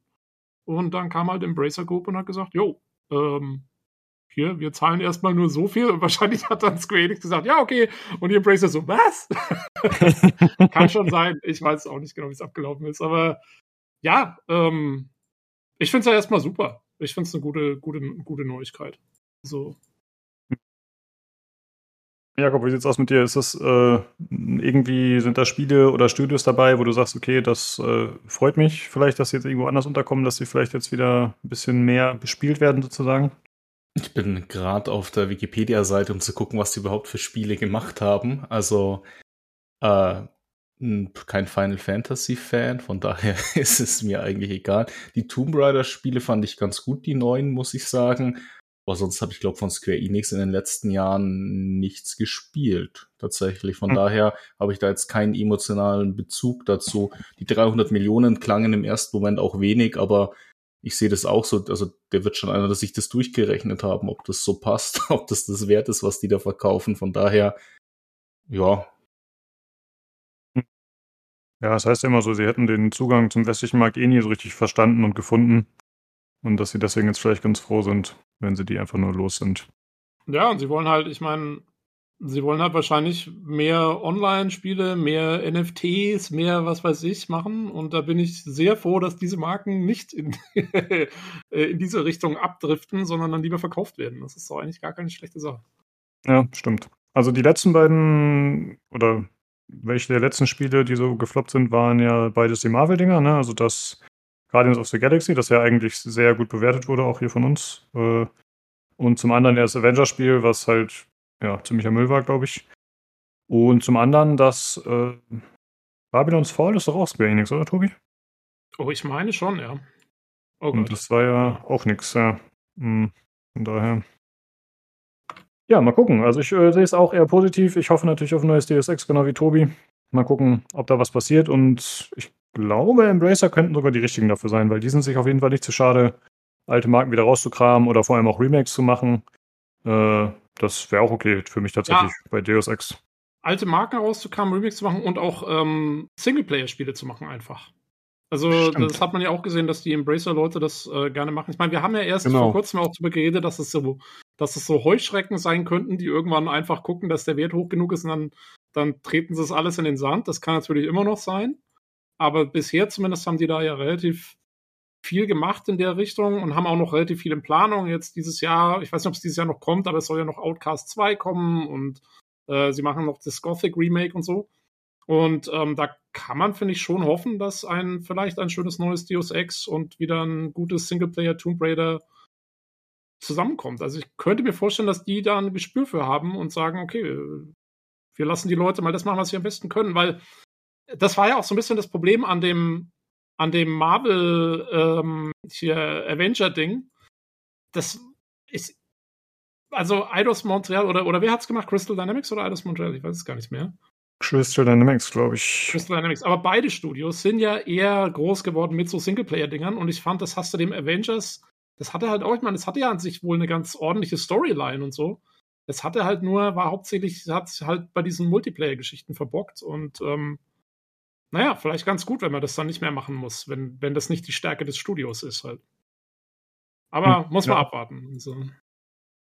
Das ist ein guter Punkt, aber das ja, ist halt auch bei diesen Games of the Service, ne? Wenn du komplett darauf setzt und dann ja, das nicht richtig hinkriegst und den Start versemmelst, dann wird es schon super schwierig, da überhaupt nochmal zurückzufinden. So. Deswegen ist es nicht so überraschend. Ja. Ja, es ist auch so, dass sie aber dennoch einige Marken behalten, die eher an den westlichen Markt gerichtet sind oder die auch zumindest sehr erfolgreich waren. Und zum, das ist äh, Just Cause, Outriders und Life is Strange. Die bleiben auf jeden Fall bei ihnen. Und es hieß erst, dass ein neues Deus Ex schon in Entwicklung sei, wurde von mehreren Seiten gemeldet. Aber das war irgendwie ein Fehler. Also das Ganze wurde dementiert. Und in dem Zusammenhang habe ich noch was anderes gesehen. Und zwar gibt es Gerüchte, dass Warner Bros. angeblich bald zum Verkauf steht, also die Spielesparte von denen. Äh, das wären dann mehrere Studios, glaube ich, auch zum Beispiel Rocksteady, also die Batman-Entwickler und so. Mal gucken, ob sich das bewahrheitet, ob hier, keine Ahnung, der Kaufrausch weitergeht dieses Jahr. Würde mich nicht so wundern. Also ich habe das Gefühl, Warner Bros. ist auch nicht so, so gut dabei. Mal schauen. Okay, dann äh, würde ich sagen, kommen wir zum nächsten Thema. Äh, das ist ein bisschen spezieller. Äh, wenn ihr da was habt, schreit rein. Ansonsten würde ich das hier, glaube ich, mal runterrattern. Und zwar geht es um Warcraft Arclight Rumble. Oh, Warcraft? Okay, krass. Alle horchen auf. Ja, es ist ein Mobile-Game. Und zwar äh, wird es. Don't äh, you es guys have smartphones? Richtig, genau. Äh, ja, sie haben zumindest äh, diesmal nicht den Fehler gemacht zu sagen, ey, wir haben was richtig krasses neues Warcraft in, in der Pipeline, sondern sie haben es einfach gezeigt. Und ich finde, das ist schon der eine Unterschied, der es vollkommen in Ordnung macht im Vergleich zu Diablo Immortal. Ne? Also sie haben diesmal nicht das PR-Desaster auch, wenn tatsächlich äh, der Trailer, der dazu rauskam, auf YouTube eine Like-to-Dislike-Ratio von 1 zu 5 hatte, als ich es jetzt mal gecheckt hatte. Also man kann das ja äh, einblenden lassen über so, ein, äh, so eine Extension im Browser. Aber wie gesagt, äh, sie haben es halt vorher nicht groß angekündigt als die neue Revolution in Sachen Warcraft. Äh, ja, das Ganze ist ein Mobile Game, äh, orientiert sich optisch sehr an Clash of Clans, also hat so einen komischen Comic-Look, noch mehr als man es von Warcraft schon kennt irgendwie. Noch ein bisschen knuffiger, noch ein bisschen putziger. Die Figuren, äh, also der Trailer, der kam, der war so auf Toys to Life ein bisschen gemacht, also als ob das so Tabletop-Figuren wären, ne, so Plastikdinger. Ich habe nicht so ganz verstanden, warum, weil erst dachte ich so, okay, krass, jetzt kommt halt irgendwie die, äh, ja, jetzt kommt halt so ein Toys to Life-Ding, aber ist es anscheinend nicht, sondern aus irgendeinem Grund werden die halt als Spielfiguren repräsentiert. Aber das scheint jetzt erstmal nicht so was geplant zu sein. Das Ganze wird super kreativ bezeichnet als Tower Offense Game. Ja, also ihr müsst aggressiv spielen, es geht nicht um defensiv sein. Äh, ich habe mir so ein bisschen Gameplay dazu angeschaut. Ja, die, man pumpt Einheiten, die laufen eine Lane runter, verkloppen Gegner, man sammelt dabei Gold, kauft neue Einheiten äh, und sowas in der Richtung. Es soll, äh, ja, wie gesagt, PvE logischerweise geben. Es soll PvP geben, also gegen andere Spieler, und es soll Dungeons und Raids geben.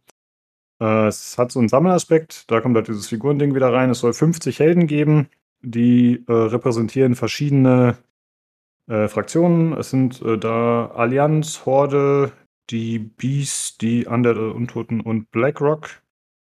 Es soll 70 Karten geben, also Singleplayer-Karten habe ich so verstanden, die man dann durchspielen kann.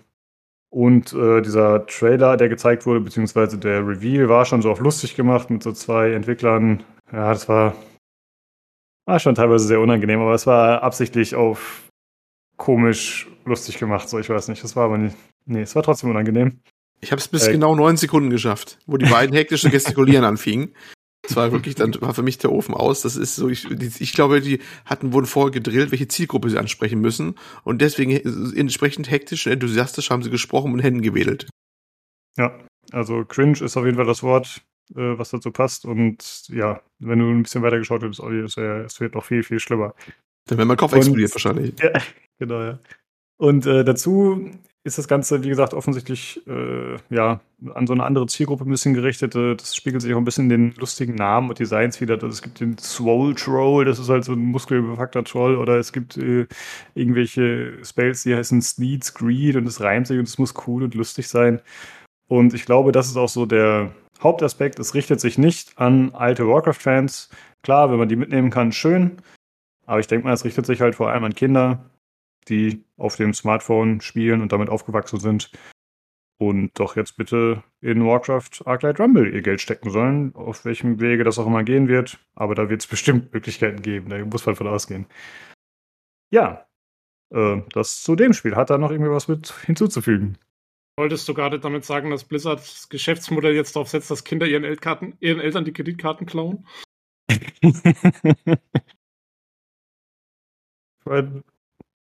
Ja, wenn sie es schaffen, warum nicht, ne? ja, wie war das mit Inklusion und so? Eben, eben, eben. Ja, ach Gott, naja, sollen sie mal machen, ist doch schön. Äh, Wie wär's denn sag- mit dem Blizzard Phone? Ein, ein neues Telefon, was einen Schlitz hat, wo man Scheine einfüllen kann, die dann transferiert werden. Das Ja, wäre eigentlich das- eine coole Idee. Das Bliss-Phone. Ja. genau, ja. Ja, oder, oder kleine, naja, sie werden halt vielleicht auch irgendwann in, in, in den Supermärkten so kleine, diese kleinen Kärtchen an der Kasse verkaufen, damit die Kleinen nochmal so ein Tantrum veranstalten können, was ihren Eltern da so sich auf den Boden schmeißen. Ich will jetzt die Blizzard-Karte haben. Sowas in der Art. Ja. Also es wird schon irgendwie funktionieren. Ja, sie hätten natürlich, falls der Erfolg eintrifft, der gewünschte, dann könnten sie natürlich tatsächlich noch dieses Toys to Life-Ding draus machen. Ne? Dann könnte man sagen, okay, wir haben das ja irgendwie schon etabliert am Anfang, dann können wir das jetzt auch noch ausbauen. Ja, Ja. wäre denkbar. Ich meine, ich finde es halt schon ein bisschen krass, weil, weißt du, also bei Warcraft, ich meine, es gibt halt immer noch die Fraktion, die halt schon ewig auf ein neues Strategiespiel wartet. Im Warcraft-Universum doch noch irgendwie. Ähm, und ja, dann kommt da wieder sowas. Naja, ich meine, mir ist es inzwischen relativ egal. Ich habe hab mit seit World of Warcraft habe ich mit der Marke nichts mehr wirklich zu tun und dann sollen sie mal machen, was sie wollen. Aber es ist jetzt sicherlich nicht ja, der große Mördereintrag in dieses Franchise. Ja. Äh, Jakob, bist du nicht äh, World of Warcraft-Spieler gewesen? Mal? Ja, tatsächlich. Ich bin sogar offiziell demokratisch gewählter Vertreter alter Warcraft-Fans, von daher kann ich deine Theorie vollumfänglich bestätigen. Wir sind nicht Zielgruppe. Und würde ich es spielen, dann greife ich jetzt, äh, zitiere ich jetzt Jan, ich würde jede Sekunde hassen. Von daher, ich nehme das einfach vorweg schon mal mein Fazit. Ja, ich sehe das wie Tobi. Das, die schreiben halt Warcraft hin, dann, das kennt man halt, das etabliert, aber das ist halt, ja, Warcraft 4 wäre es gewesen, aber das kriege ich nicht mehr in, den, in diesem Leben, von daher habe ich mich damit abgefunden. Gibt es ein Handyspiel, wenn es irgendjemandem gefällt da draußen, have fun, aber ich bin raus. Wie, wie, wie wird man denn demokratisch gewählter Warcraft-Vertreter? Wie, wie geht das? Ja, wenn Was du jetzt den Prozess hinterfragst, stellt sich raus, dass das gar nicht stimmt. Ich habe das nur Ach, hinzugefügt, dass es offiziell klingt, wenn ich jetzt meine Meinung hier einfach so posaune. Du hättest jetzt- Du hättest, du hättest einfach sagen sollen, dass du dir ein Ork-Kostüm anziehst und allen anderen über den Schädel gezogen hast. Das war die demokratische Art, einen Anführer für Warcraft zu wählen. ja, ich bin Kriegshäuptling, so schaut's aus. genau. Sehr gut. Äh. Aber vielleicht nochmal ganz kurz die Nachfrage, weil wir letzte Woche über Diablo Immortal am PC gesprochen hatten. Äh, wie sieht's denn da aus mit dir, Jakob, jetzt wo das äh, für PC kommt? Hast du da irgendwie Interesse dran? Oder? Ich habe grundsätzlich immer Interesse an guten Hack von daher, wenn es ein gutes Hack wird, dann steht halt Diablo drauf, dann spiele ich's. Wenn es kein gutes wird, habe ich mir auch nichts vergeben, aber dann, ich, gut, man weiß halt nicht, was es wird oder wie gut es wird, aber unabhängig davon finde ich es cool, dass äh, auf den entsetzten äh, Einruf, äh, Aufruf damals von dem netten Herrn in dem roten Shirt, das irgendwie jetzt umgesetzt haben, sich gedacht haben, komm, wir erweitern mal die Zielgruppe und bringen es noch für den PC. Ich hoffe, es wird gut, dann gucke ich vielleicht rein, aber ja, es steht jetzt nicht auf meiner, meiner Watchlist sozusagen, also, boah. Na. Aber es kommt, glaube ich, nächsten Monat, kann es sein, oder? Ja, ich glaube am 2. Ah, ja. Juni. Ja. Ja. dann höre ich mir hier das Review von euch dazu an, dann entscheide ich, ob ich es spiele oder nicht. Sehr gut. So hört sich das. Die Pressure hier, die Pressure. Äh, ja, ich muss zumindest sagen, wie ich es eingangs gesagt habe, ich finde es gut, dass Blizzard es mal geschafft hat, ohne ein richtig fettes Marketing-Fail. Ich meine, wie gesagt, klar, viele freuen sich nicht drüber über das Spiel, aber ich finde, man kann es ihnen jetzt auch nicht so richtig ankreiden, dass sie da äh, komplett Scheiße gebaut haben. Das ist halt einfach interessant für uns, mehr oder weniger. Dafür warten wir, bis das Ding herauskommt. Natürlich sein, dass es äh, technisch komplett Grützer ist und äh, übelstes Pay-to-Win-Ding. Ja gut, stimmt, warten wir mal ab. Gut, äh, dann machen wir weiter. Und zwar kommen wir zu einem Spiel namens Off the Grid, das mit einem Cinematic-Trailer angekündigt wurde. Das ist ein Third-Person Cyberpunk Battle Royale Game. Und äh, das wird entwickelt von dem Frankfurter Studio Gunzilla Games. Und ich fand sehr interessant, wer dabei ist, oder das war auch so die Headline eigentlich, dass der Regisseur Neil Blum, Blomkamp dabei ist, als Chief Visionary Officer. Äh, das ist der Regisseur zum Beispiel von District 9, Elysium oder auch Chappie. Äh, das heißt, das ist auf jeden Fall jemand, der zumindest auf diesem futuristischen Cyberpunk-Genre auf jeden Fall Visionen gut umsetzen kann. Und ich muss sagen, District 9 ist, finde ich, für mich ein genialer Film. Äh, Ich warte immer noch auf District 10 oder was auch immer, was uns versprochen wurde. Und äh, deswegen war ich, im ersten Moment war ich richtig gehypt. Aber dann habe ich halt gesehen, okay, Battle Royale. Und äh, das ist, ja, das passt für mich nicht so ganz zusammen, dass man jemanden nimmt, der solche äh, Visionen so umsetzen kann, optisch und dann Battle Royale draus macht. Ja, Hm, aber ist das- warte mal, was ist er? Kannst du den Titel nochmal sagen? Chief Visionary Officer. Ah, Ich meine, also hör mal, das klingt doch nach einem Bullshit Titel, wenn ich je einen gehört habe. okay, also der warum? ist meiner Meinung nach ist der dabei, um halt ein bisschen Bass zu erzeugen und äh, dann wird er seine Visionary Office dann schon irgendwo haben. Also hör mal, Tobi, kannst du doch nicht sagen. Also ein Chief Visionary Officer, das ist eine wichtige und tragende Rolle. Das Natürlich. solltest du doch wissen. Also ich setze da meine ganze Hoffnung rein, ja. Ich, ja gut, ja, vielleicht hast du recht, vielleicht ist es äh, kompletter Bullshit, aber zumindest hat er schon Interviews führen müssen und sowas und sich dazu äußern müssen. Und äh, ja, er sagt tatsächlich, das Spiel soll äh, mit der Unreal Engine 5 verwirklicht werden, was ja erstmal ganz cool ist. Äh, es soll drei Fraktionen geben und dann wurde es so ein bisschen interessant, denn er sagt, äh, ja, das Spiel hat auch Story, also das ist äh, nicht nur ein Battle Royale, wie man es normalerweise kennt, sondern es hat äh, Story-Missionen und äh, wenn man dann was macht, dann kann das auch die Welt irgendwie langfristig verändern äh, und wie die Geschichte erzählt wird. Und äh, da, da gibt es halt so diesen Interview-Part, wo er relativ viel äh, erzählt, was, was für tolle Ideen da sind. Das klingt alles revolutionär. Und ich musste sehr an Peter Molyneux denken, der halt auch ganz gerne einfach mal erzählt hat, was denn cool klingen könnte und was cool sein könnte. Und für mich passt das halt überhaupt nicht zusammen, dass man zum einen sagt, ey, wir haben hier jemanden, der der Visionary Officer ist und der äh, da einige coole Ideen hat und das Ganze da auch Erfahrung hat, so Designs äh, umzusetzen und dann gleichzeitig zu sagen, okay, wir setzen diese Kraft jetzt in ein Battle Royale rein. Das ist tatsächlich das, was mir ein bisschen Sorgen bereitet, muss ich sagen. Ja, Hat der Blomkamp schon mal irgendwas mit Spielen gemacht? Äh, ich hatte Nee. nachgelesen, ich glaube, er hat es mal versucht, wenn ich das richtig in Erinnerung habe. Aber tatsächlich, äh, ansonsten nicht, nee. Weil das ist halt Aber auch noch so eine Sache. Also, was für Filme und sowas super funktioniert, funktioniert halt für Spiele nicht unbedingt. Und naja, also ich warte mal ab, was dabei rauskommt.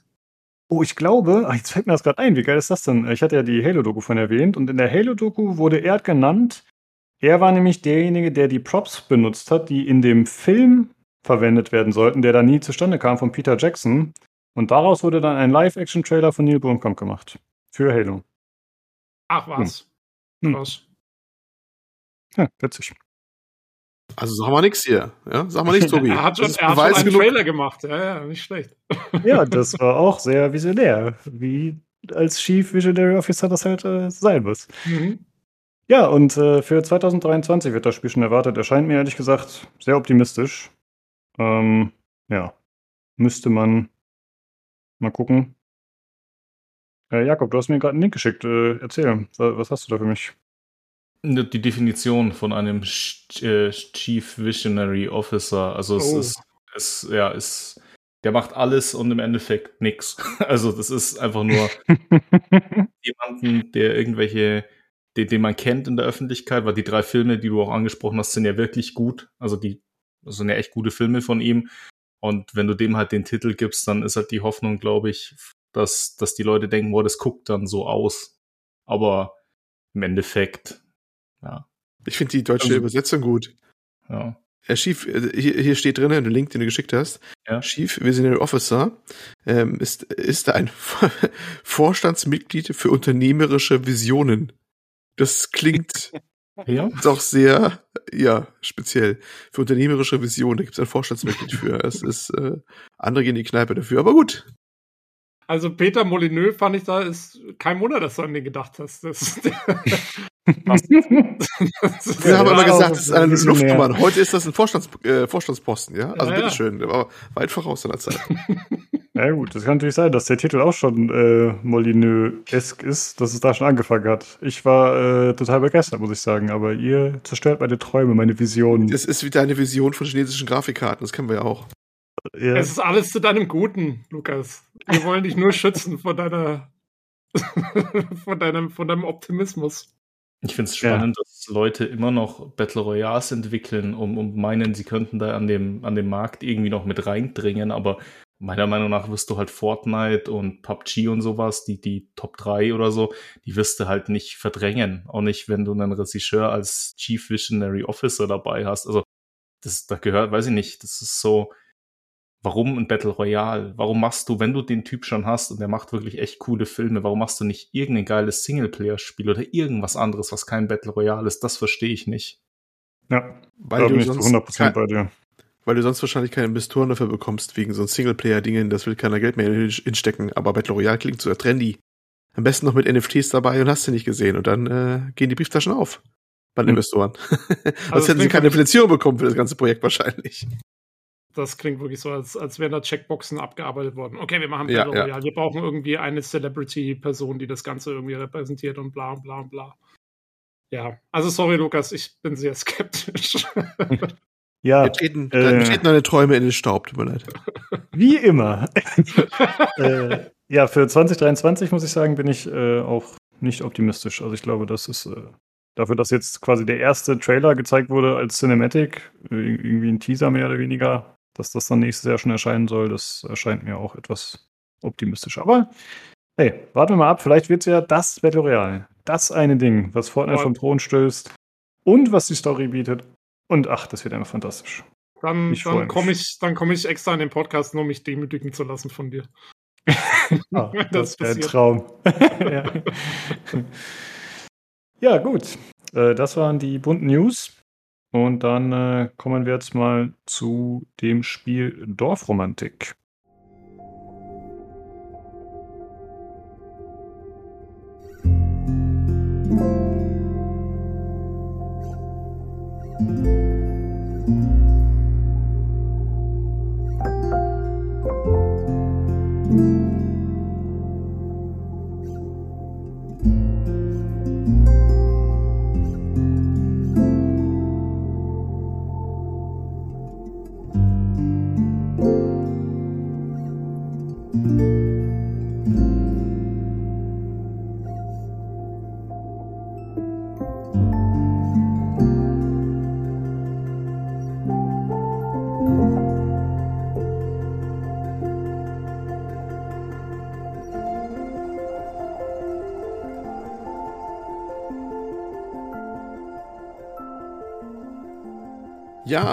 Dorfromantik. Ähm, ging ein bisschen die Runde rum.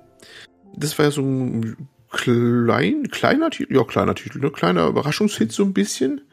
Hat ein paar DCP-Preise genommen, ist das äh, Projekt von ein paar Studenten, äh, wie letztes Mal auch bei Abriss wir darüber gesprochen haben, aus derselben Ecke kommen die auch und im selben äh, ja, Coworking Space, die Hive auch entstanden. Äh, wahrscheinlich haben die nebeneinander gesessen, ich weiß es nicht, aber man könnte es meinen. Ähm, hat einen DCP-Preis gewonnen und ist äh, erstmal vom Genre her eigentlich eine, ja, eigentlich ein, ein, ein als gutes Spiel konvertiertes Brettspiel. Also äh, ist ein bisschen wie Siedler von Katan. Ähm, ein Legespiel. Ne? Man hat einen Stapel hexagonale Plättchen, die man legen kann. Und das Ziel ist es eigentlich, eine Landschaft aufzubauen. Landschaft mit Feldern, Städten, Wäldern und so weiter. Wobei die Kanten dieser Plättchen zueinander, also, zueinander passen sollten, möglichst manchmal auch müssen. Sodass sich dann ein harmonisches Ganzes ergibt und je besser zusammenpassen, desto mehr Punkte gibt es. Und, die, und diese Plättchen bekommt man halt äh, in einer bestimmten Reihenfolge geliefert. Immer verstapelt kann man die oben wegnehmen. Man kann sie noch drehen, bevor man sie legt, ne, sodass sie dann ne, von den Kanten her ausgerichtet sind. Und so baut man halt um ein initiales äh, Plättchen am Anfang herum und es breitet sich immer mehr aus, die Landschaft. Eine ganz simple, simple Idee, aber tatsächlich mit einem großen Suchtfaktor, weil sie halt so entspannt äh, wegspielt, eigentlich im Prinzip. Ähm, das ist eigentlich fast schon das ganze Kernprinzip von dem ganzen Ding. Äh, Wir hatten eh gesagt, bei, über äh, das Spiel werden wir jetzt nicht so viel sprechen, weil es ist eigentlich ziemlich schnell erschöpft. Aber äh, ja, und was ist eigentlich Motivation dahinter? Ja, eigentlich im Prinzip, es gibt zwar einen Highscore, man kann halt äh, möglichst viele Punkte mit erlangen. Ähm, Ziel ist es eigentlich, möglichst viele Punkte mit der gegebenen Anzahl der Karten zu bekommen. Dann hat man eine bestimmte Anzahl von Karten. Die kann man aufstocken, wenn man bestimmte Aufgaben erfüllt. Es gibt so Karten, die haben so eine Aufgabe angetackert, zum Beispiel 83 Bäume oder fünf Häuser müssen entstehen, wenn du das zusammenlegst an den Kanten, dass es dann aufgeht. Oder genau manchmal müssen es dann sein, so, so viele Dinger. Und wenn man diese Aufgaben erfüllt, bekommt man wieder ein paar Karten aufgestockt und versucht das, dann, das Ganze natürlich möglichst so lange zu treiben, dass man nicht aufhören muss, sondern immer genug Karten hat. Und äh, die Punkteanzahl nach oben zu treiben. Punkte bekommt man im Zusammenlegen von den Sachen. Zwischendurch hat man noch so Erweiterungen, dass man so bestimmte Sachen freischaltet, so Karten, die manchmal eher für Schönbauen auch nur sind, wie irgendein so Wasserbahnhof sozusagen, kein Hafen, sondern so ein komisches Ding, so eher so, ein, so eine, so eine, ja, so, ist ja auch egal, halt ein deko- dekoratives Element auf dem Wasser. Oder andere Sachen und die kann man so erreichen, wenn man so irgendwie dann so weit rausbaut, dann erreicht man die, indem man mehr Karten anlegt, dann kommt man zu dem Punkt hin, wo das Ding quasi so halb ausgegraut versteckt ist auf der Landkarte. Jo, das ist so eine Motivation und das ist eigentlich im Prinzip so ziemlich das ganze Spiel, was man eigentlich macht. Ne? Es ist einfach Mhm. ja, ein, ein, ein Legespiel. Grafik ist natürlich sehr stimmig. Es ist äh, so eine 2D-Grafik, ist irgendwie symmetrisch von oben so geguckt. Man kann rotieren und hin und her zoomen und so. Und es äh, ist so ja, pastellförmig gezeichnet halt, gehalten die Grafik so ein bisschen recht schlicht, aber durchaus passend. Es wuseln so auch ein paar kleine Sachen rum. Hier fährt ein Zug, da äh, fliegen ein paar Vögel über die Landschaft. Das ist also von oben halt so guckt ganz nice aus dann auch. Im Hintergrund dudelt halt die Musik und die, ja, die Kühe mühen, äh, Moon, Moon im Hintergrund. Ja, das ist eigentlich so im Prinzip das ganze Spiel. Mhm. Ja, ne, das ist äh, damit schon erzählt eigentlich. Und kostet, ach so, kostet Fakten noch mäßig, ist, gibt's bisher nur für den PC. War auch mal angedacht für die Switch, aber da haben wir erstmal lange nichts mehr gehört. Ist, äh, ist der PC only. Kostet jetzt äh, circa 25 Euro. Äh, es ist Early Access Phase raus, ist also jetzt auch released. Wahrscheinlich oder vielleicht auch nochmal für Konsolen raus, vor allem auch für Mobile. Da bietet sich eigentlich auch an, irgendwie das Spiel zu machen für Mobile. Dann müssen sie die UI wahrscheinlich ein bisschen noch ändern. Ja, und das ist es im Prinzip. Puzzle-Legespiel entspannt gemacht, gut gemacht, hat nicht umsonst auch äh, seine Fans gefunden. Und finde ich einfach gut, wenn da ein deutsches Team äh, ein Projekt rausbringt, wo sie den Scope, also den Umfang im Blick haben und genau das machen, nicht mehr und nicht weniger. So wie bei Abriss, aber Abriss muss erstmal noch fertig werden, ne, was wir letztes Mal besprochen haben. Und das hier, ja, das merkt man schon, dass es eine runde Sache und fertige Sache ist. Ach so, doch ist auch jederzeit, äh, dass es gespeichert wird. Also du kannst auf einmal ein paar Sachen legen, wenn du keine Zeit hast, beendest das Spiel einfach, geht genau da wieder weiter. Was ich sehr wichtig finde bei so einem Spiel, ne, dass man immer so nebenbei immer eben machen kann. Also Mhm. einfach rund, einfach rundes Ding. Hat noch ein paar andere Spielmodi noch mit, ich glaube, ähm, weniger Karten, schnelles Spiel oder sowas oder unbegrenzt Karten, das gibt's auch noch. Ja, aber sonst ist damit schon alles erklärt. Ja. Äh, Jakob, du hast das Spiel ja auch gezockt. Was macht da für dich so den, den Reiz aus? Ist schwierig zu beschreiben. Also es ist so das Gesamtpaket, wie Olli schon gesagt hat. Es ist einfach in sich ein sehr stimmiges Spiel von der Präsentation über äh, ähm, das Gameplay. Der Gameflow ist einfach sehr gut. Spielst auch immer regelmäßig, wenn du irgendwelche Karten legst, rechnest gar nicht damit, dann ploppt dir was auf die wieder ins Gesicht. Oh, du hast fünf Flüsse gebaut, hier ein neues Boot oder so. Das ist ganz nett gemacht, um dich so ein bisschen bei der Stange zu halten. Den Soundtrack finde ich richtig gut. Also ich habe das auch zwei, drei Stunden mal am Stück gezockt. Der geht dir nicht auf die Nerven, was ich extrem wichtig bei solchen Spielen finde. Und ansonsten, ja, ich muss mich da Olli anschließen. Es ist halt wirklich ein sehr gutes Spiel für, gut, ich habe es für 9 Euro noch gekauft, aber auch für 25 finde ich es fair, muss ich sagen, weil du kriegst echt, wenn du auf so Carcassonne oder so, so Brettspiele stehst und möchtest dich da ein bisschen am Computer mal probieren, auch im Kreativmodus einfach mal so eine richtig schöne Landschaft bauen, weil es gibt ja dann auch Du kannst auch so Skins quasi für die Karten freispielen, dann ist es Winter, dann hast du so, so Norwegen-Theme, dann sind die, hast du so rote Häuser, wie die dann in Schweden oder so ausgucken, die Bäume sind anders. Und da kannst du echt äh, hübsche Landschaften bauen und ja, es macht einfach Spaß. Also es ist entspannend und spaßig. So können, würde ich es zusammenfassen. Ja, ein Zen-Spiel quasi. Ich muss sagen, ich schaue mir das hier parallel an. Ich finde auch, dass es sehr, sehr nett aussieht und Dorfromantik ist ja auch irgendwie ein passender, toller Name dafür. Und ich frage mich, ob man das nicht auch für Smartphone umsetzen könnte. Tatsächlich. da haben wir das Thema wieder, aber ich finde, das sieht eigentlich Ja. aus, als wäre das dafür ganz geeignet. Ich sagte, es bietet sich auch an. Wahrscheinlich wird es auch kommen. Ich frage mich nur, wie das dann mit der Bezahlung laufen soll. Es ist ja auf dem auf den äh, Play Stores und äh, App Stores dieser Welt ist ja quasi das Verfahren. Du bezahlst einmal und hast das Spiel dann äh, tot de facto. Ne? Aber ähm, ist es will sie im ehesten noch anbieten für Apple Arcade oder sowas, wo man halt ne wirklich fertige Spiele auch bekommt ohne großen also wo äh, die Betonung eher auf dem fertigen Produkt liegt und nicht auf irgendein Ding, wo dann drei Abos noch mit drin versteckt sind oder oder sonstige Sachen zum Kaufen. Weil ich glaube, das Ach so. würde eher dem- dem gegensprechen. Du meinst, dass es nicht attraktiv ist, weil es kein Free-to-Play-Modell ist, oder wie? Ja, Hm. weil es läuft, de facto läuft auf den ganzen Stores ja nichts mehr, was nicht Free-to-Play ist. Das ist ja alles weg. Und mittlerweile sind das fast nur noch Sachen, die wo Sachen zugekauft werden müssen oder sogar ein Abo hintergeklemmt ist. Also der, der Smartphone-Markt ist ja nun, oder der Mobile-Markt ist ja nun wirklich essentiell kaputt. War mir nicht so bewusst, muss ich sagen. Also klar ist mir klar, dass es hauptsächlich Free-to-Play ist mit irgendwelchen Abzockmechaniken, aber ich dachte, dass es ja doch immer mal wieder vollwertige Spiele gibt. Äh, also ich habe mir Slay the Spire zum Beispiel hab- Handy geholt. Ja, es gibt noch welche, aber es sind echt sehr selten. Man muss echt schon bewusst nachsuchen. Ich habe neulich mal wieder den, den App Store durchwühlt und bin bin erstaunt, wie wenig ich gefunden habe, wo du sagen kannst, du zahlst einmal, hast deine Ruhe, ne? Das gibt's fast gar nicht Mhm. mehr. Also zumindest die, die top genannt wurden, waren alle Sachen, die irgendein Modell hinter hatten, wo man halt dann doch meistens irgendwas für zahlt im laufenden Band. Und es scheint auch wieder Konsens zu sein, anders läuft's wohl auch nicht. Sobald du in irgendeinen Preis rauftackerst und einmal zahlen, kauft keiner den Ding mehr heutzutage. Das ist leider wie wohl ein Grundproblem. Äh, Ausflucht ist, wie gesagt, diese Apple Arcade-Geschichte so ein bisschen, ne? Wo die halt Leute Abo zahlen und dann kriegen die Entwickler da wohl ihr Geld. Aber ja, man, hat halt, man muss halt wieder ein anderes Abo bezahlen. Keine Ahnung, ob sie es da rausbringen wollen, weil es sind einige Spiele reingerutscht, die ein bisschen anspruchsvoller sind, sag ich mal so, bei Apple Arcade. Ne? Das ist ja, Mhm. auch wenn man jetzt die letzten Monate nicht mehr viel von gehört hat, von dem, von dem, von dem Ding, aber das gibt's den Dienst immer noch. Und äh, ja, mal sehen. Oder vielleicht bringen sie es halt auch klassisch raus, versuchen es einfach mal, ob sie da Geld für kriegen, wenn sie einen Fixpreis annehmen, aber muss man schauen, oder was sie für Finanzierungsmodelle sich überlegen werden, wenn sie mal, wenn sie es denn rausbringen. Wie gesagt, noch ist ja nichts offiziell. Ja, ich denke mal, häufig ist ja das Problem, dass ein vollwertiges Spiel einfach nicht so einfach portiert werden kann aufs Handy. Aber wie gesagt, das hier sieht ja relativ simpel eigentlich aus jetzt von den Anforderungen. Und dann wäre halt meine Idee davon, dass das wahrscheinlich umsetzbar wäre. Hm. Aber klar, wenn der ganze Markt irgendwie so trainiert ist, dass äh, alles gratis sein muss, die ganzen Käufer oder die ganzen Kunden, dann wird es natürlich schwierig, das an den Mann zu bringen. Ich habe halt explizit, als ich nach dem Spiel geschaut habe, fürs Handy habe ich halt mir extra ein Bezahlspiel rausgesucht, weil ich keine Lust hatte auf die Free-to-Play-Scheiße. Mhm. Äh, aber klar, da bin ich dann wahrscheinlich eher die Minderheit. Ja, gut. Habt ihr sonst noch äh, was zu erzählen im Spiel oder sollen wir schon weitermachen? Nö, ich denke, das ist damit echt schon eigentlich abgehandelt. Das ist, wie gesagt, relativ kompakt und du musst hier aber eigentlich nicht weiter rausziehen, weil es ist halt ein relativ kompaktes, aber rundes Ding. Ja.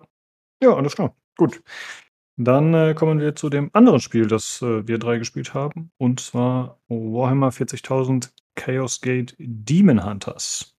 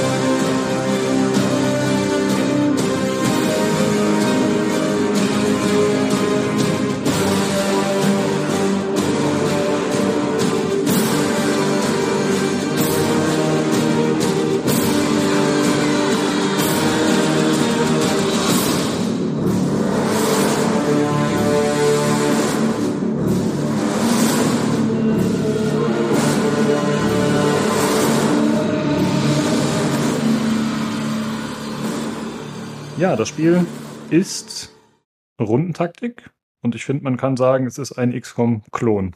Also von den Mechaniken, beziehungsweise nicht von den Grundmechaniken, äh, nicht von allen Einzelmechaniken, aber einfach von dem Grundaufbau des Spiels, was da so geboten wird.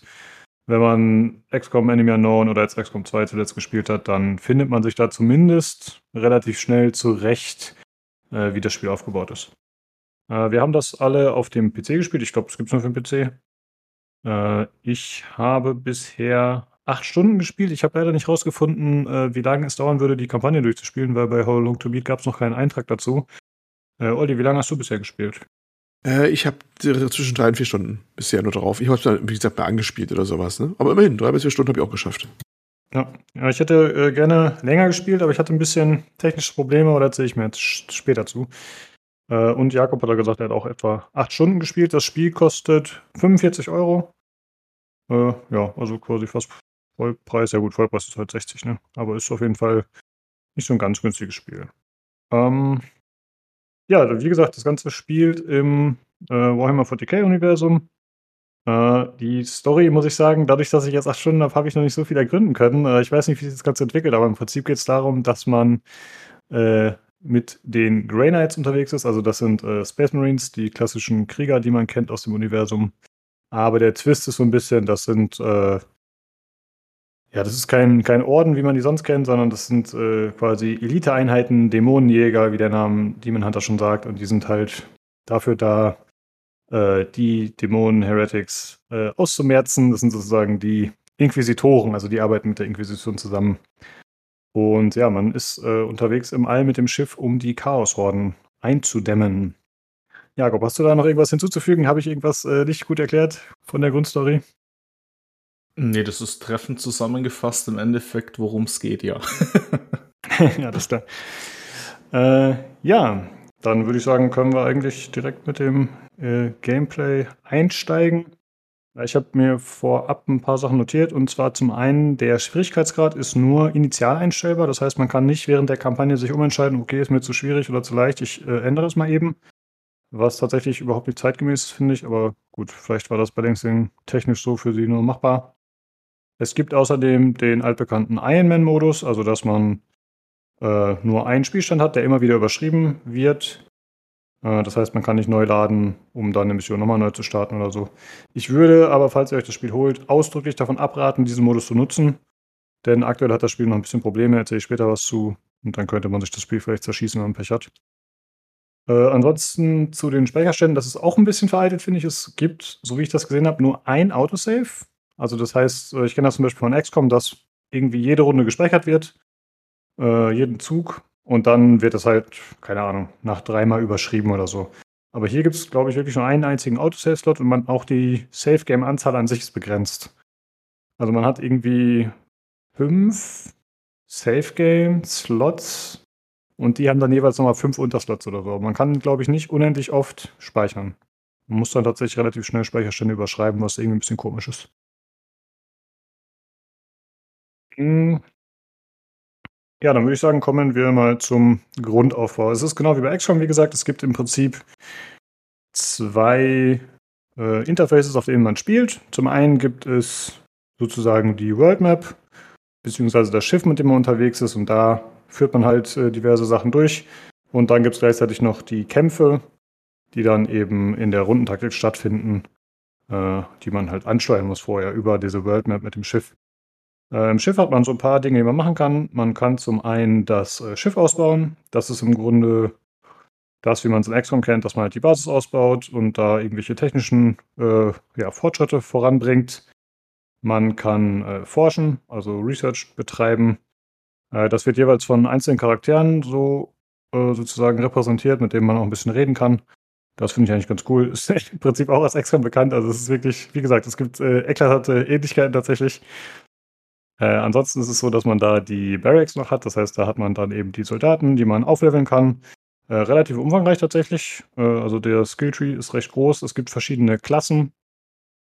Und äh, die kann man da auch dementsprechend ausrüsten. Wenn die Soldaten verletzt sind, dann hm, setzen die eine gewisse Weile aus, müssen sich halt erstmal heilen. Und es gibt noch, äh, was recht wichtig ist, ist äh, Plague, habe ich mir aufgeschrieben. Also im Grunde die die Verseuchung der Welt äh, durch die Dämonen, jetzt hier äh, primär erstmal Nörgel anfangs, also dieser solchen äh, Chaosgott, sozusagen gibt ja vier Chaosgötter und der ist halt der Verpester, sozusagen Pestilenz. Und äh, der sorgt dafür, dass Planeten auf der Star Map äh, ja, befallen werden und da muss man dann, wenn möglich, eindämmen, das Ganze verhindern und äh, ja, verhindern, dass die Seuchen sich dementsprechend ausbreiten. das sind erstmal so die Hauptmechaniken, würde ich sagen, mit dem Schiff. Habt ihr da noch was äh, zu ergänzen irgendwie? Also ich nicht jetzt eigentlich. Das war schon gut zusammengepasst. okay, okay. Ähm, gut, dann können wir eigentlich direkt zu den Kämpfen kommen, die für mich persönlich das Herzstück dann tatsächlich sind. Äh, wie gesagt, äh, Rundentaktik, isometrische Ansicht auf den XCOM. Ähm, aber da kommen tatsächlich dann einige Twists rein oder das spielt sich dann doch deutlich anders als XCOM. Ich habe ja hier im Podcast schon häufig gesagt, äh, ich möchte mehr Rundentaktik mit Deckungssystem und das bietet dieses Spiel. Das finde ich auf jeden Fall schon mal schön, dass das mal wieder drin ist. Äh, man hat relativ kleine Squads, also man hat von Anfang an äh, vier Grey zur Auswahl und ich glaube auch, dass sich das nicht ändert. Also ich habe zumindest nicht gesehen, dass man irgendwie ein Upgrade bekommt, mit dem man dann mehr Einheiten mitführen kann. Äh, das scheint darauf begrenzt zu bleiben. Ähm, man kennt das ja aus XCOM, dass man zwei Züge hat. Äh, das ist hier ein bisschen anders umgesetzt oder beziehungsweise zwei Aktionen hat. Hier ist es so, dass man drei Aktionspunkte hat und die kann man frei verwenden. Das äh, ist eigentlich ganz cool. Also man ist ein bisschen flexibler. Das heißt, man kann laufen, schießen, laufen, dreimal schießen oder heilen, was auch immer halt. Äh, man kann mhm. die Punkte halt dementsprechend verwenden. Das ist schön. Das fand ich auch sehr gut übrigens. Auch, dass man die ne, verwenden kann. Und irgendwas, wenn du auf der Stelle bleibst, kannst du halt mehr verschießen oder sowas, bis dann Munition halt alle geht oder sowas. Das macht das schon ein bisschen flexibler, finde ich. Das stimmt. Ja, ich muss sagen, ich war manchmal ein bisschen, also ich bin immer noch manchmal ein bisschen damit überfordert, äh, festzustellen, wie viele Punkte was kostet, was jetzt irgendwie was macht. Also eigentlich Mhm. könnte man es lernen. ich stelle mich noch ein bisschen zu blöd an. Ich, ich finde, es könnte ein bisschen schöner dargestellt werden. Ja, das kommt eh so ein Punkt, äh, aber das nehme ich dir was jetzt vorweg. Äh, die UI finde ich ein bisschen unübersichtlich, nämlich. Und das, ich bin immer am Kämpfen mit der Oberfläche gewesen. Das war eigentlich so ein Punkt, den ich mitgenommen habe bei dem ganzen Ding. Mhm. Ja. Ähm, stimme ich dir auf jeden Fall zu. Äh, ich habe es tatsächlich so gemacht. Also generell das UI finde ich erstmal, muss ich sagen, leider sehr dilettantisch. Das ist ein bisschen hart, aber es, ich finde, es ist vom Design her, gerade die ganzen Overlays, äh, wo dann die Einheiten und so angezeigt werden oder die Health-Bars, das hätte man deutlich besser machen können. Also das hätte ich in Photoshop so ähnlich gestalten können, gefühlt.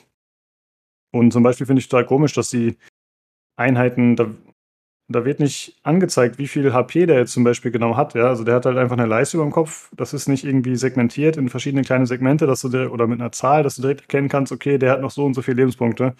Das ist dir nicht auf Anhieb klar. Es gibt dann halt dieses Overlay, was sowohl die Gegner als auch die eigenen Einheiten anzeigt. Und dann siehst du es. Und das kannst du auch permanent einblenden. Das ist standardmäßig permanent eingeblendet. Aber ich muss sagen, ich fand das UI viel zu voll tatsächlich. Mhm. Also, auch nicht Ja. sprechend genug. Ich fand zum Beispiel, dass die Aus, äh, Anzeige, welcher aktuell am Zug ist, war aus dem zweiten Blick immer erkennbar. Gut, er wird auf der Karte angezeigt, auf, auf, auf der 3D-Karte selber, klar.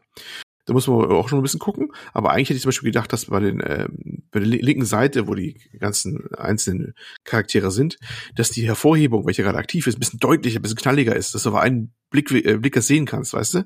Und das fand Mhm. ich viel zu de dezent. Und ich, da mag ich jetzt aber irren, ich glaube, die Klasse wird nicht so wirklich angezeigt, was er ist, ne? Weil du hast ja zum Beispiel einen Apothe äh, Apothekarius oder sowas. Das ist einfach der, ja, der Sanitäter im Prinzip, ne? So mehr oder minder. Und, äh, und andere Klassen. Und ich werde den gerne auf einen Blick gerne erkennen, aber ich habe es bisher noch nicht gesehen. Aber vielleicht war ich einfach zu blind. Gibt es das Symbol dran oder wie haben sie es gelöst? Oder ist da nix? Das steht dran. ah, okay. Steht das drin? Da, Ich- ja, wenn, du- wenn du links quasi da links guckst, da siehst du dann das Leben, wie viele Aktionspunkte er noch hat. Da steht der Name von dem Typ und da steht auch die Klasse dabei. Aber irgendwie wieder offensichtlich nicht, offensichtlich nicht zu offensichtlich. Ich weiß es nicht. Weil äh, ich war echt eine Sache, wo ich schon gesucht hatte, habe es immer noch nicht gesehen. Da muss ein Symbol dran oder was, der Deibel, was. Ich finde das immer noch so alles ein bisschen. Und das hat sich bei mir durch die ganze UI gezogen. Es gibt ja dieses, äh, Anfang ist ja sehr viel Tutorial, ne? Mit, ähm, wo du was du, äh, gewissen Abfolge durchklicken musst, weil sie alles beibringen wollen. Mhm. Und du glaubst nicht, wie oft ich den richtigen Button gesucht habe, bis ich gemerkt habe, dass es dieser grüne, dass der große blaue Pfeil darauf gezeigt hat, weil dieser blaue Pfeil irgendwie unterging. Ich habe ich noch nie erlebt gehabt, dass ich das so eine so eine Tutorial mich so schwer mit hat und 30 Sekunden auf dem Bildschirm gestarrt habe, um herauszufinden, was die von mir wollten, obwohl die einen Pfeil haben. Also ich weiß nicht, also bei meinen Augen war das äh, Ding irgendwie, also für meine Wahrnehmung war das Ding irgendwie inkompatibel. Aber vielleicht geht's auch nicht mehr so. Nee, ist gut, dass du Problem es erwähnst. Das Problem ist, äh, das ganze UI ist ja im Endeffekt, es ist einfach hellblau und auch der Pfeil, der dir, der dir quasi wichtige Sachen erklärt, ist einfach auch hellblau. Und bei Genau. der Menge an hellblau fallen jetzt drei Prozent mehr hellblaue Pixel auf dem Bildschirm im ersten Moment wirklich nicht auf.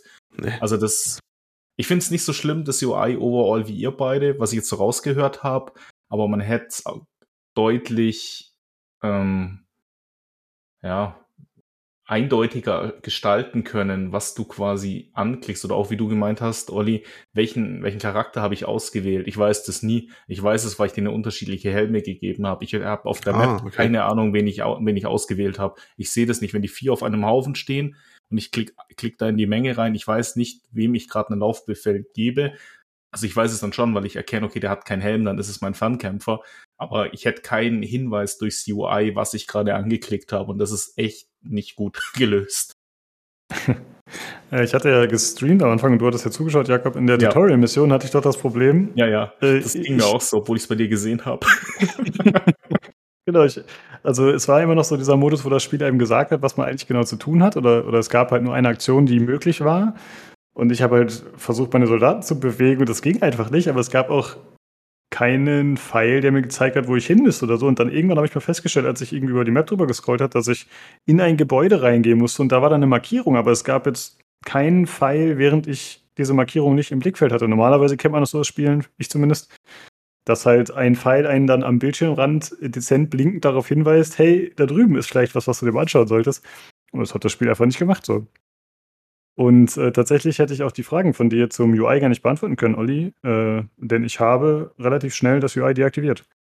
Denn Hm, ich okay. finde, das nimmt einfach zu viel Sicht weg tatsächlich. Also ich finde, es ist zu präsent und dafür, was es dann an Informationen bietet, lohnt sich gar nicht. Also ich habe dann, äh, das ist ganz nett, man kann es tatsächlich mehrstufig ausschalten. Ich habe deaktiviert, dass die eigenen Einheiten angezeigt werden, also dass oben rechts diese, diese Bedienleiste angezeigt wird, weil das kann man alles mit den Tasten auch machen.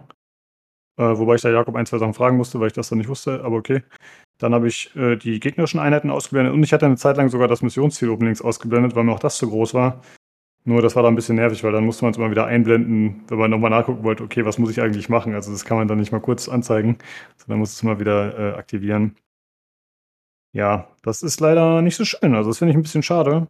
Ähm, auch, auch der Cursor zum Beispiel ist super hässlich. Also ich finde, da hätten sie gerne noch ein paar Euro mehr reinstecken können, tatsächlich. Oder ein bisschen mehr Aufwand. Äh, das ist schade. Auch bei den Videosequenzen zum Beispiel steht oben rechts dann immer äh, in schönem hellblau, wie man es halt kennt von dem Spiel, äh, drücke das und das, um die Videosequenz abzubrechen. Ich finde halt, das könnte einfach kontextsensitiv eingeblendet werden, wenn man dann eine Taste drückt. Stattdessen wird es halt permanent angezeigt. Das ist schade. Ähm, ja, wie kamen wir jetzt darauf? Ach so, Bewegungspunkte und so, genau. Äh, ja, es ist ansonsten, wie gesagt, es ist äh, eigentlich ein recht flexibles System. Das Coole ist eigentlich, dass jede Einheit sowohl als Fern- als auch Nahkampfeinheit genutzt werden kann. Also die haben äh, zum einen so einen Bolter, also so ein, ich sag mal, Schienengewehr sozusagen am Arm dran geschraubt. Und sie können gleichzeitig auch eine Nahkampfwaffe tragen. Das heißt, sie sind relativ flexibel. Es gibt auch äh, Einheiten, die dann eine zweihändige Fernkampfwaffe haben. Die haben dann nicht mehr die Nahkampfoption. Aber die haben dann halt ein bisschen mehr Reichweite, natürlich mehr Schaden im Fernkampf und so weiter. Aber prinzipiell ist die Waffenreichweite relativ gering, muss ich sagen. Und da hilft dann auch die, diese, dieses Drei-Aktionspunkt-System. Weil manchmal muss man sich halt auch ein bisschen weiter äh, ja, vorwärts bewegen, um Gegner datieren zu können. Und auch das Deckungssystem ist ein bisschen anders als bei XCOM. Bei XCOM geht es ja über äh, Prozent Trefferchancen. Und hier ist es so, dass wenn man sich in einer halben Deckung befindet, bekommt man, ich glaube, einen Schadenspunkt weniger oder macht einen Schadenspunkt weniger, wenn man auf Gegner schießt. Und wenn man in der vollen Deckung ist, kriegt man, glaube ich, gar keinen Schaden, frontal zumindest wohlgemerkt. Äh, und das ist eigentlich ein ganz gutes System, finde ich. Das äh, funktioniert ganz gut, ist ein bisschen ungewohnt, vor allem tatsächlich, wenn man dann äh, Overwatch setzt, also dass man sagt, okay, äh, scannen wir hier den bestimmten Bereich. Also das ist erstmal ganz cool. Das ist nicht wie bei XCOM, dass der automatisch schießt und sich jemand bewegt, sondern man muss einen bestimmten Bereich abstecken, den er sozusagen abdeckt. Und wenn da ein Gegner reinläuft, dann wird nur geschossen. Äh, das ist eigentlich ganz cool gemacht. Und ich glaube, wenn er noch mehrere Aktionspunkte hat, wird, glaube ich, auch mehrfach geschossen, wenn ich gerade nicht falsch liege. Kann das jemand bestätigen? Ähm, also Ja. wenn ich, ja, wenn ich meinen Fernkämpfer mit drei Aktionspunkten auf Overwatch setze, kostet das einen und wenn dann zwei Gegner durchlaufen, erschießt er tatsächlich zwei Leute. Genau. Solange er Munition hat, ja. Mhm. Ja, genau, sehr gut. Und äh, das Interessante ist dann bei diesem Overwatch-Feature, dass wenn man in sich in einer vollen Deckung befindet, dann äh, tritt der Soldat aus der Deckung heraus, um überhaupt das Sichtfeld zu haben, je nach Winkel auf jeden Fall. Also nicht zu 100 Prozent, aber wenn du halt nach vorne schießen willst und du stehst in der vollen Deckung, dann wird das auch kurz so angezeigt vorher, bevor man die Aktion durchführt, dass er dann an einer anderen Position steht. Und da muss man sich dran gewöhnen. Ich, also mir ist öfter noch der Fehler passiert, auch heute noch zum Beispiel, dass ich das bei einen wieder rausgestellt habe und der da natürlich äh, einfach im freien Schussfeld steht. Aber es ist eine interessante Variante. Und dann ist auf einmal halbe Deckung auch ein bisschen interessanter, weil wenn sie dann in halber Deckung sind, dann können sie darüber schießen äh, mit Overwatch. Also das ist eigentlich ganz cool gemacht. Mhm, das ist ein guter Tipp. Das Mhm. äh, ist auch nicht so ganz klar gewesen. Ja, ja klingt logisch. Ja, ich hatte äh, so ein Video vorgeschlagen bekommen. Ich glaube, von GameStar war es irgendwie äh, acht Dinge, die wir hätten, die wir gerne vor dem Spiel gewusst hätten oder so ähnlich. Oder vor unserem ersten Run. Ich habe es extra nicht angeklickt, weil ich dachte mir, nee, ich äh, mache meine eigenen Fehler. Äh, also wenn jemand da Hilfe braucht von Anfang an, vielleicht sollte man sich das mal anschauen. Wie gesagt, ich glaube, es war ein GameStar-Video. Ja, das sind auf jeden Fall so ein paar Sachen, die das Spiel äh, dann doch interessanter machen. Und ein paar eigene coole Mechaniken einbringen. Und tatsächlich ist die Umgebung ganz interessant, die Zerstörung und wie man das Ganze nutzen kann. Äh, Jakob, magst du vielleicht mal erzählen, wie sich das gestaltet? Ja, also generell, man, es sind, glaube ich, 16 Planeten in dem System, in dem man quasi rumfliegt und versucht, die Seuche einzudämmen. Und je nachdem, auf welchem Planeten du landest, gucken die Maps extrem unterschiedlich aus. Das ist mir auf jeden Fall positiv aufgefallen. Die sind auch immer sehr atmosphärisch gestaltet. Es alte ähm, Industriekomplexe, mal sind es Schlachtfelder, wo dann gesagt wird beim Landen, ja, da haben gerade die gegen die gekämpft und du musst irgendeine Spezialmission so zwischen den Fronten machen und außerdem explodiert ab und zu mal ein Panzer. Mal bist du in einer alten Kathedrale drin, wo sich irgendwelche Kultisten verschanzt haben und so. Also das ist wirklich gut gemacht. Und ja, die Umdeckung ist, äh, die Umgebung ist quasi voll zerstörbar. Also wenn du quasi in einer Fabrikhalle bist und es explodiert irgendwo eine Granate oder ein Fass, also es explodiert also in jeder Runde irgendwas, dann hast du auch ein Loch in der Wand, dann stürzt, stürzt auch was ein. Und es gibt ähm, zum Beispiel Feuerschalen, wenn du da hingehst und die umwirfst oder drauf schießt, dann kannst du auch wieder wie bei diesem Overwatch frei auswählen mit der Maus so einen Bereich, wohin verteilt sich denn jetzt das Feuer. Dann kannst du Leute hinter Deckung anzünden. Du kannst große Statuen, wenn du da davor stehst, dann springt halt dein modifizierter hier ähm, Muskelprotz in Riesenrüstung springt dagegen und kippt das Ding halt einfach mal auf fünf Gegner drauf und dann sind die halt einfach tot in einer Runde. Und das ist echt cool. Also du musst die Umgebung auch nutzen, weil sonst siehst du teilweise kein Land, weil, wie Luca schon gesagt hat, dein Squad ist vier. Die Gegner sind 20 teilweise auf dem Bildschirm, wenn irgendwo eine Verstärkung spawnt, dann musst du schon mit der Umgebung klug taktieren, um die Gegner da relativ schnell zu dezimieren, sonst wirst du einfach überrannt und dann war's das. Und das ist echt also, ein positives Gameplay-Element, muss ich sagen. Also die Kämpfe spielen sich sehr gut abgesehen vom technischen Part, wo Lukas nachher noch vielleicht was sagt, aber so der Kampfablauf, wie sich spielt, wie flexibel du bist, auch gepaart mit den Ausrüstungsgegenständen, die du bekommen kannst und den umfangreichen Talentbäumen, kannst du halt, finde ich, die Squads sehr deinem Spielstil anpassen. Mein Tank zum Beispiel ist, hat halt Vollrüstung und der hat einen, eine Fähigkeit, der kann Gegner verspotten und ich habe ihm noch so einen Servoschädel gegeben, also das ist so ein mechanischer Totenkopf, der quasi mitfliegt. Den kann ich einmal pro Runde, kann ich quasi dem sagen, der soll, alle Leute im Radius sind quasi verspottet und greifen dann den Schädel an. Den habe ich so zum, der tauntet quasi mir die ganzen großen Viecher weg und dann von hinten sniped mein, mein Typ mit der fetten Bolter halt alles weg und das ist richtig, ähm, echt cool, weil du kannst, du kannst auch beliebig mischen, also du musst jetzt nicht von jeder Klasse einen mitnehmen, sondern kannst auch, wenn du lustig bist, mit vier Fernkämpfern durchrennen oder mit vier Nahkämpfern. Da kannst du mischen, wie du willst. Und das erlaubt ziemlich viel Freiheit, muss ich sagen, wie man die Missionen spielt oder welchen, welche Art von Spieltyp du halt auch bist. Spiele ich defensiver, spiele ich gern offensiv, will ich eher, mein Bruder zum Beispiel, der hat drei Leute in der Terminator-Rüstung. Also es gibt drei, zwei Rüstungsklassen, Serviator-Rüstungen, das ist so die Standardrüstung, da können die über Gräben hüpfen, ein bisschen so Jetpack fliegende Sachen hochklettern, sind mobiler und Terminator-Rüstung, da stampfen sie durch die Gegend, kommen gefühlt nirgends an, aber nehmen halt auch deutlich weniger Schaden. Und du kannst bei zum Beispiel beim Sanitäter auswählen, welche Rüstungsklasse der hat. Und das finde ich echt cool, dass du da so viel Freiheit hast, das so an deinen Spielstil eben anzupassen. Also das ist richtig gut gemacht.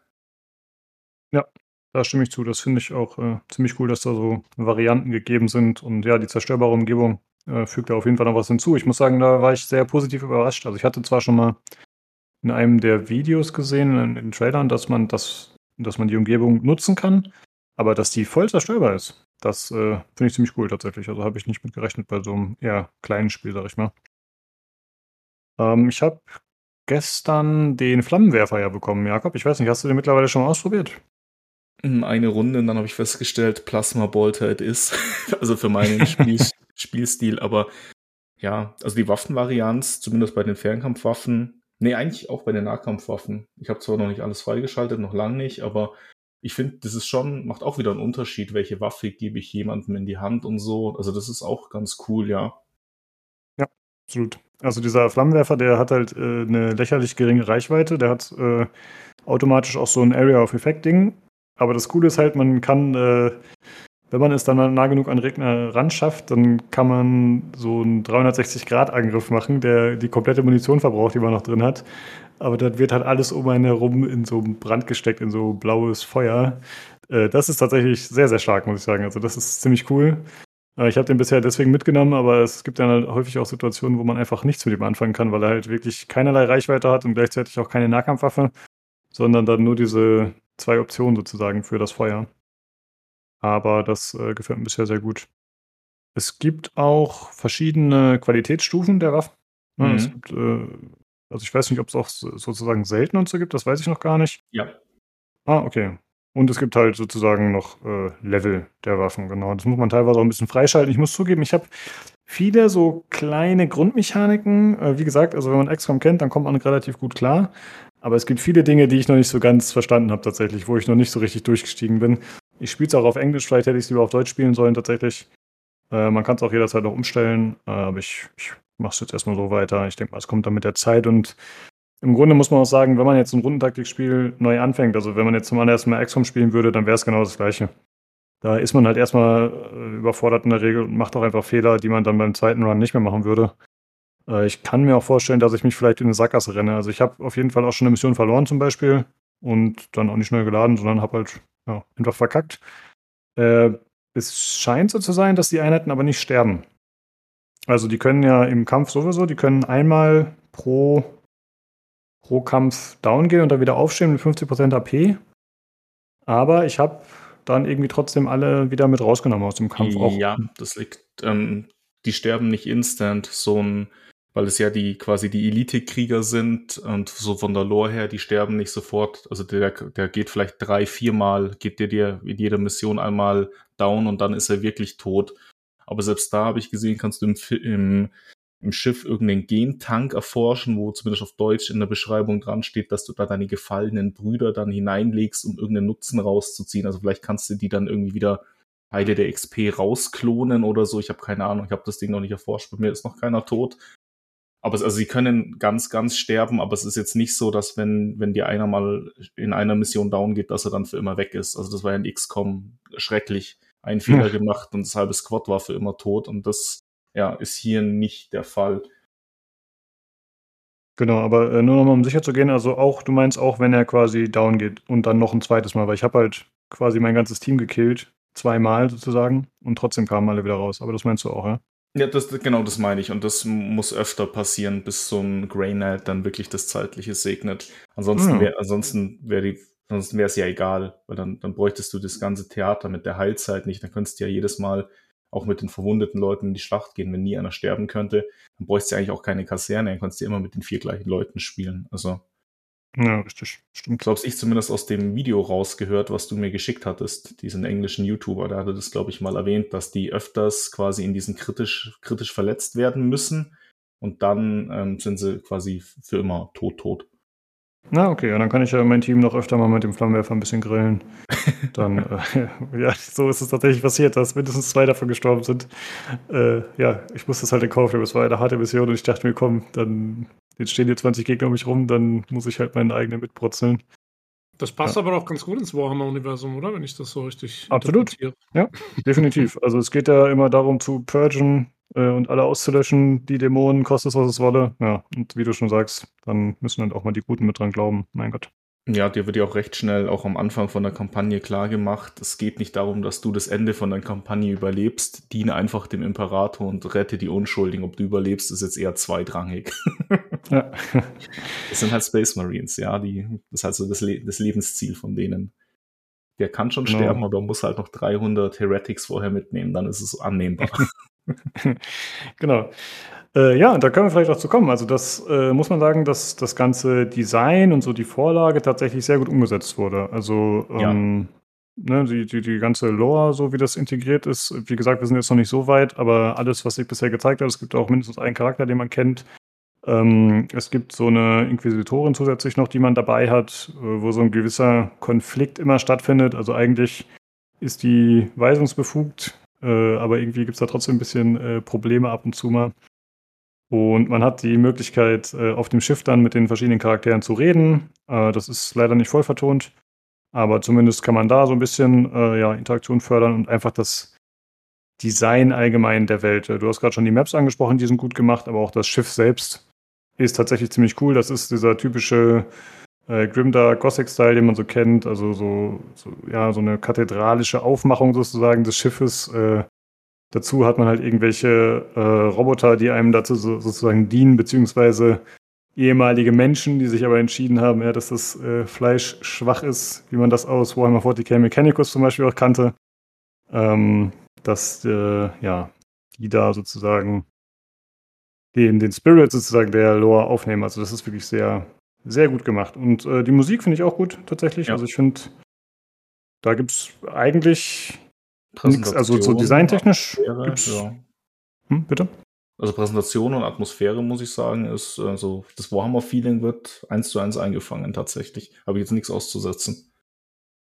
Und es gibt ja sehr, sehr viele Warhammer-Spiele und die Lizenz ist ja auch so ein bisschen dafür bekannt, dass da ziemlich viele Gurken bei rauskommen, weil die halt einfach vergeben wird wie Candies oder Halloween so. Aber das hier ist mal wieder eins der Spiele, wo es wirklich äh, sehr gut gelungen ist und ich bin wirklich positiv überrascht. Ähm, ja, die Grafik. Was sagst du denn zur Grafik? Äh, abseits des eigentlichen Designs. So. Die Grafik ist also ich habe ich hab gerade gesehen, du hast im, im Dokument unterdurchschnittlich geschrieben. So weit würde ich nicht gehen. Also ich habe es bei mir auf vollen Einstellungen mit entsprechend guter Framerate und alles laufen. Von daher, ja, ich finde sie ist, ist sie gut? Mm. Gut, sie ist okay. Sie ist okay bis, es, ja, es kommt immer darauf an, teilweise so, so wie die, wie die Kamera gerade steht. Sie ist okay bis teilweise gut. Aber sie ist jetzt auf keinen Fall herausragend oder technisch irgendwo wegweisend, zweckdienlich, würde ich, würde ich sagen. Also die Atmosphäre ja. trägt mehr als dann die eigentliche äh, technische Leistung der Grafik tatsächlich. Genau, sehe ich auch so. Also es kommt, äh, ich finde stimmig ist da immer das passende Wort, ne? Das ja. ist eigentlich alles nett gemacht, so, aber die Technik ist halt nicht up to date. Es gibt auch in den Grafikeinstellungen gar nicht so viel einzustellen, tatsächlich ist äh, relativ reduziert. Ähm, aber das war jetzt für mich auch kein Grund, irgendwie zu sagen, okay, das ist ganz schlimm so. Es sieht halt einfach nicht so toll aus, aber es ist nett gemacht trotzdem. Ja, es ist halt auch ein kleines Studio. Da muss man auch ein bisschen so das Budget im Hinterkopf haben. Die können sich halt wahrscheinlich die Unreal 5 nicht leisten. Von daher, ich finde es ich find's okay, wie gesagt. Ja. Also war für mich jetzt auch nicht der Anspruch, dass das grafisch. XCOM 2, wenn man ehrlich ist, war grafisch auch nicht der Bringer. Also das ist bei solchen Spielen, finde ich, jetzt aber auch nicht die Anforderung, die man haben sollte. Ja, ich fand XCOM 2 damals, als es rauskam, schon ein ziemlich schönes Spiel tatsächlich. Also ich meine, da, da gab es dann eher Designmacken tatsächlich, aber ich finde, auf der technischen Seite war das eigentlich ziemlich cool. Ich finde auch bei einem Rundenstrategiespiel, da kannst du doch eigentlich, oder Rundentaktikspiel, da kannst du doch eigentlich theoretisch, sag ich jetzt mal, also jetzt das Studio vielleicht nicht, aber theoretisch könnte man doch da voll protzen, weil du brauchst ja keine tolle Framerate oder irgend sowas, ne? Nee, also eigentlich nicht. Du könntest eigentlich mit Effekten voll über Bord gehen und es wäre immer noch okay. Ja, das aber naja. Ja, aber wie gesagt, es ist äh, trotzdem gut gemacht. Ähm, zu den Frames kommen wir gleich auch noch, da habe ich ein bisschen was zu bemängeln, aber machen wir erst noch den Sound. Ähm, wie gesagt, der Ton, es ist nicht voll vertont. Also es gibt ähm, auf dem Schiff gibt's Dialoge mit Antwortoptionen, was mich tatsächlich positiv überrascht hat, dass es sowas überhaupt gibt. The Astropath sacrificed himself to send that message. Now you understand why we must investigate. Commander, we cannot risk further damage to this vessel. It is the chapter ship, Dominus. The Inquisitor has every right to request our support. It is not a request. Commander, with your leave, we will set our course for this Koromar Prime. Yes. Good. That will do for now.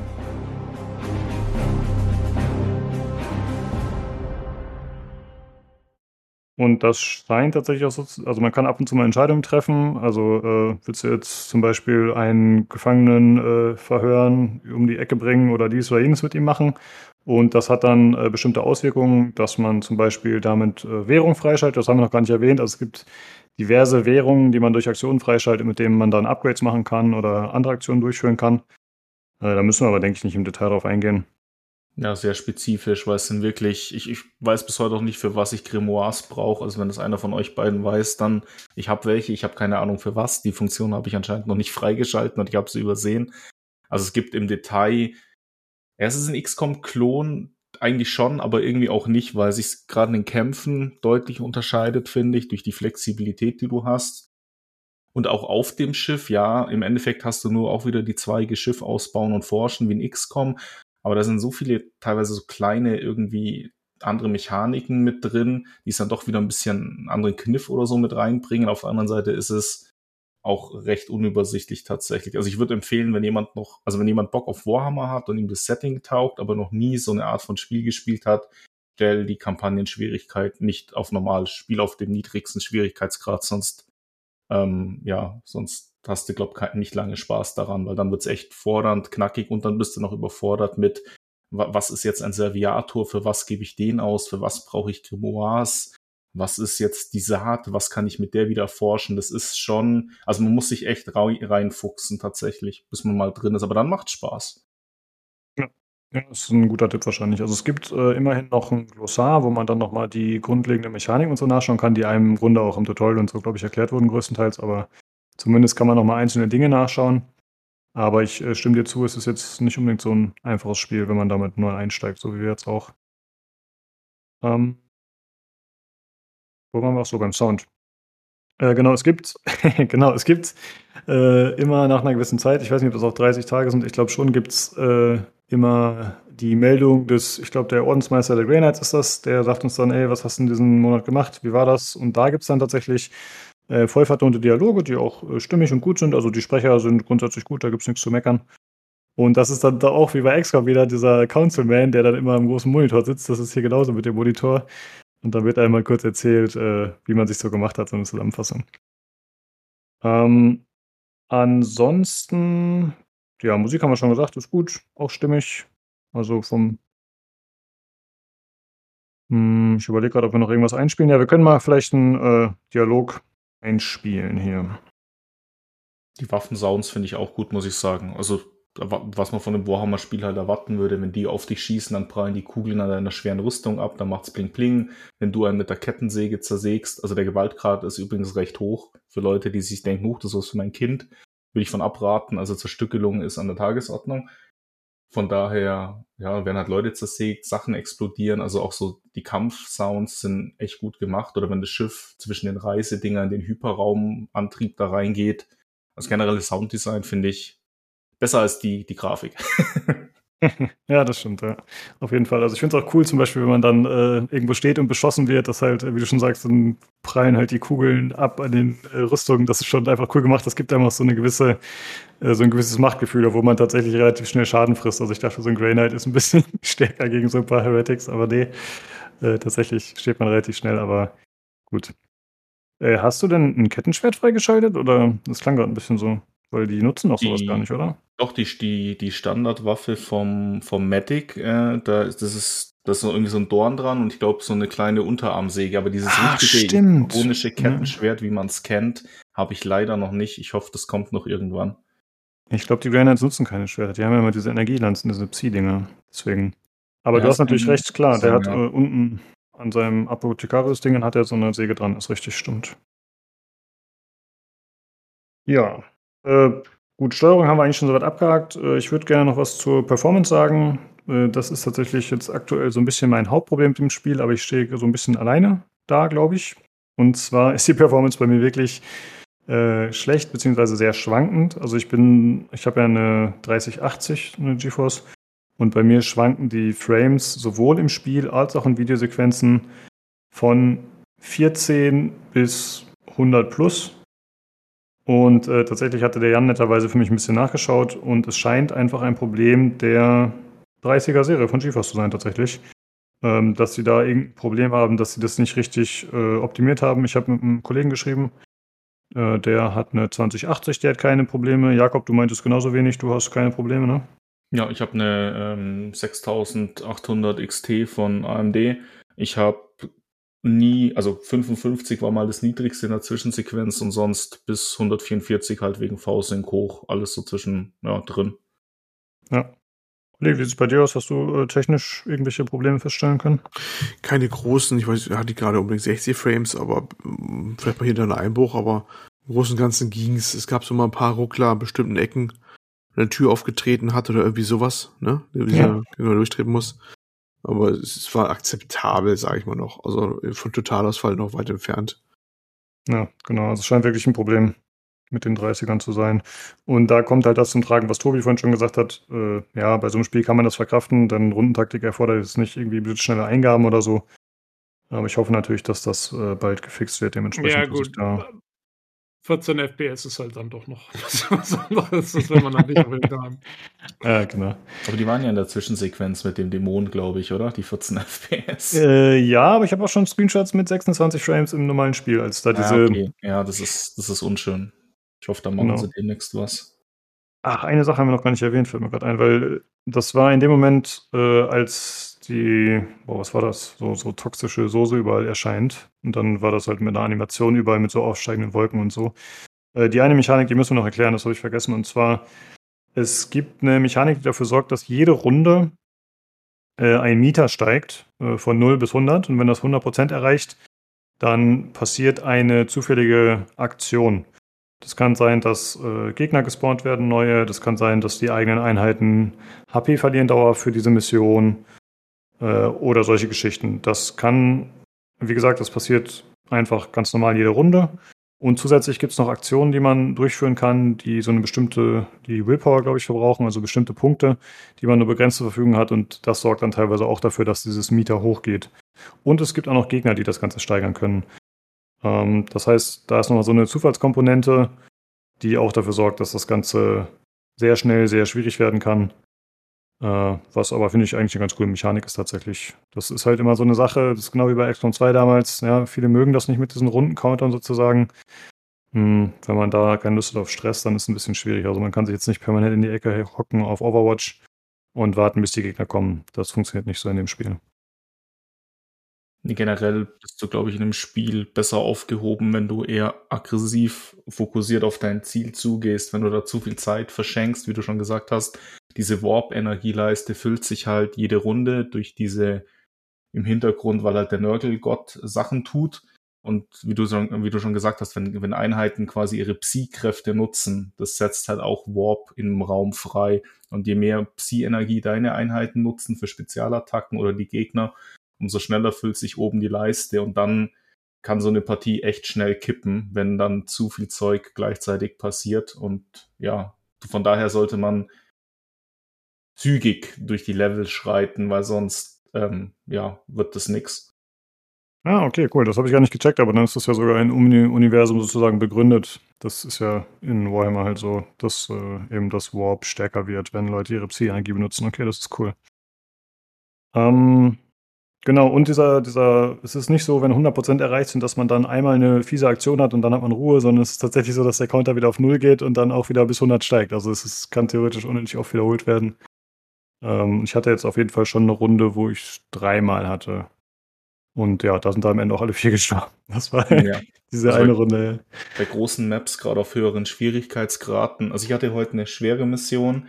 Da ist pro Runde, quasi ist es um 25 gestiegen. Das heißt, alle vier Runden hattest du wieder so ein Zufallsevent, die halt nie in deinem Sinne sind. Da gibt's natürlich auch wieder Forschungen und, und äh, Währungen, mit denen man das wieder ein bisschen umgehen kann auf der Standenkarte, um das runterzusetzen. Aber das muss man halt auch erstmal wissen. Und dann wird's ja sehr schnell sehr unangenehm, wenn du weniger Leben hast, die Gegner mutieren und dann spawnen noch zwei hinter deinem Squad plus das äh, plus irgendwo führt gerade jemand ein Ritual aus und das musst du in drei Runden unterbrechen. Dann wird's ja, das ist nicht wie Dorfromantik, also es ist nicht entspannend. Das Gegenteil von Dorfromantik passiert dann. Und ja, aber es ist, ich, also ich muss sagen, allgemein der Schwierigkeitsgrad, vielleicht können wir den kurz ansprechen. Ich finde den auf, also ihr spielt, glaube alle normal, oder? Alle? Mhm. Ja. Ich finde, der ist schon knackig.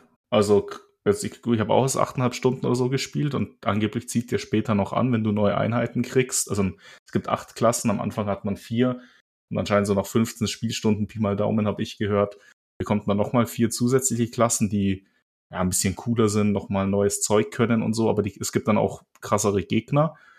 Und ich habe jetzt teilweise echt schon, also das heißt Probleme, ich bin bisher schon durchgekommen, aber manchmal ist schon so auf Messers Schneide, wenn du denkst, wenn jetzt noch ein Gegner mehr kommt, dann kannst du neu laden.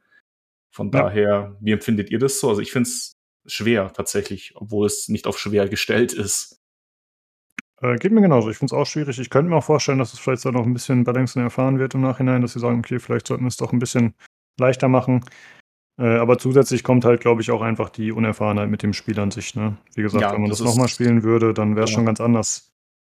Es Ja. ist halt immer so in diesen Games, dass alles baut halt aufeinander auf und wenn du am Anfang ein, zwei Fehler machst, so wie ich das gemacht habe, dann besteht halt die Chance, äh, wie das, was dein Bruder, glaube ich, hatte, dass man halt hinten raus viel zu viele Probleme aufstapelt und dann irgendwann feststellt, okay, ich kann jetzt aufgeben, so, weil das hat keinen Sinn mehr. Ähm, ja. Ja, umso schwerwiegender ist es tatsächlich, wie du eingangs gesagt hast, dass, dass ich den nicht mehr in der laufenden Kampagne ändern kann, weil ich habe mir die verschiedenen Schwierigkeitsgrade mal angeguckt. Da werden im Endeffekt werden da nur Zahlen hin und her verschoben. Du hast halt dann, was ich, eine erhöhte Heildauer oder eine niedrigere Forschungsrate, aber das sind alles Sachen, die, die könnte man ja on the fly quasi übernehmen in einen neuen Speicherstand. Dann erforschst du, erforschst halt einfach langsamer oder dann wieder schneller, wenn du es zurückstellst. Von daher verstehe ich technisch nicht ganz, warum ich den einmal initial wählen muss. Das muss ich sagen, ist neben der extrem langen Heilzeit von diesen genmanipulierten Superkriegern mein Hauptkritikpunkt tatsächlich. Und dann käme vielleicht das UI so als zweieinhalbster Kritikpunkt dazu. Hm. Ja.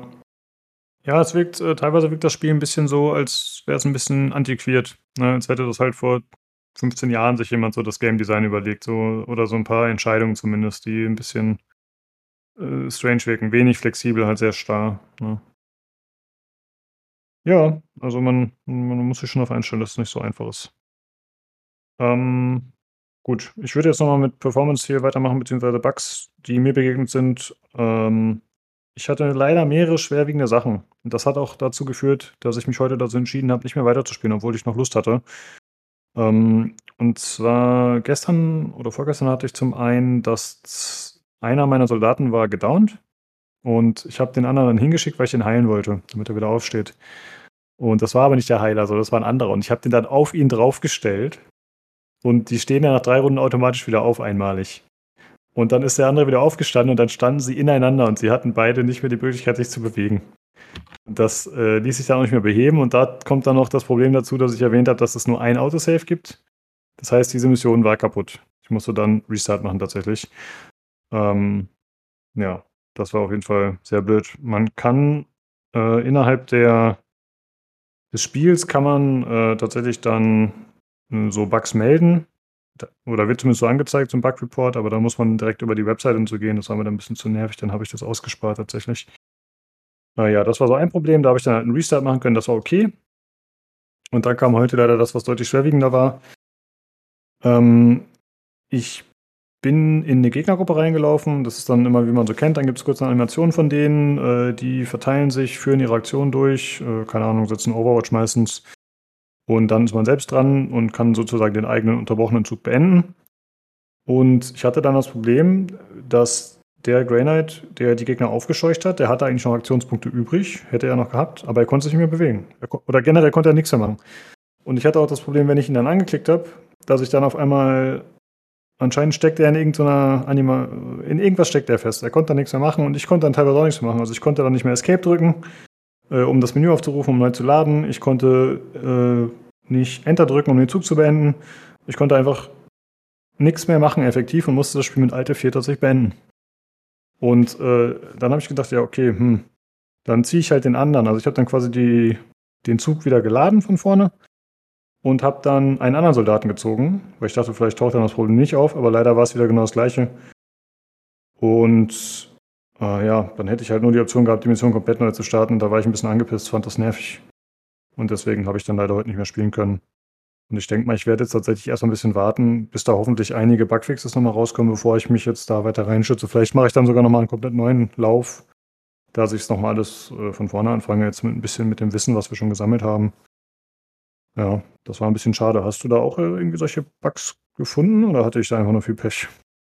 Ähm, ich habe bei mir keinen einzigsten gehabt, tatsächlich. Ich habe auch, weil du mir das heute am Vorfeld schon erzählt hast, auch mal die vier Leute, die ich kenne, die es auch spielen, rumgefragt und die haben alle auch so zwischen zwischen vier und zehn Stunden, sage ich mal, auf der Uhr und von denen hat kein einzigster ähm, irgendwie was ähnliches erlebt wie du tatsächlich. Also irgendwie stehst du da. Das ist keine empirische Studie meinerseits. Vielleicht gibt es ganz viele Leute, die Probleme haben und nur ich habe keine und die vier mir bekannten Menschen. Aber ja, schade, dass es, dass es bei dir nicht laufen will, weil unterm Strich, also ich glaube, wir haben schon recht viel auch kritisiert. Unterm Strich macht's Spaß tatsächlich. Also mir macht's viel Spaß sogar. Also ich werde es auf jeden Fall auch weiter spielen und hoffentlich irgendwann mal durchspielen.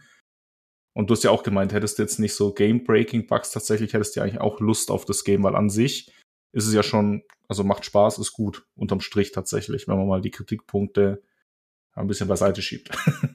Ja, absolut. Und ich finde es auch äh, attraktiver als zum Beispiel so ein Gears Tactics oder so, was ich damals auch ganz gut fand. Aber was ich ja zum Beispiel nach dem Podcast nicht mehr weitergespielt habe, äh, wie es häufig so ist. Und das hier ist auf jeden Fall so ein Game, wo ich sage, ja, das will ich durchspielen. Das hat äh, viele coole Ideen und es hat ein cooles Setting, ist gut umgesetzt.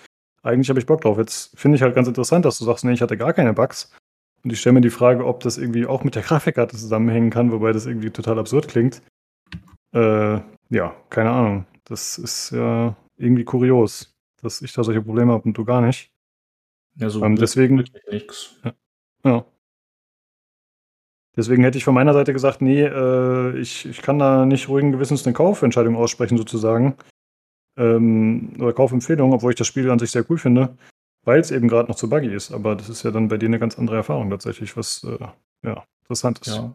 Gut, Kaufwarnung unterm Strich tatsächlich, also wenn Leute jetzt wie du halt eine 30er-Serie haben, dann seid gewarnt, die Performance ist nicht so gut, wie sie eigentlich ist tatsächlich. Also ich hoffe, da kommt dann irgendwann ein Update oder vielleicht Treiber oder sowas, wo das fixt, weil ja, mehr Frames ist natürlich nie schlecht, auch wenn man es jetzt nicht zwangsläufig auf 144 Frames braucht, das Game.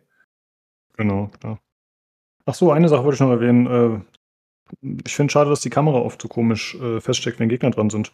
Äh, ich hoffe, das hast du wenigstens auch erfahren, dass man die Kamera nicht frei bewegen kann, wenn die Gegner was machen.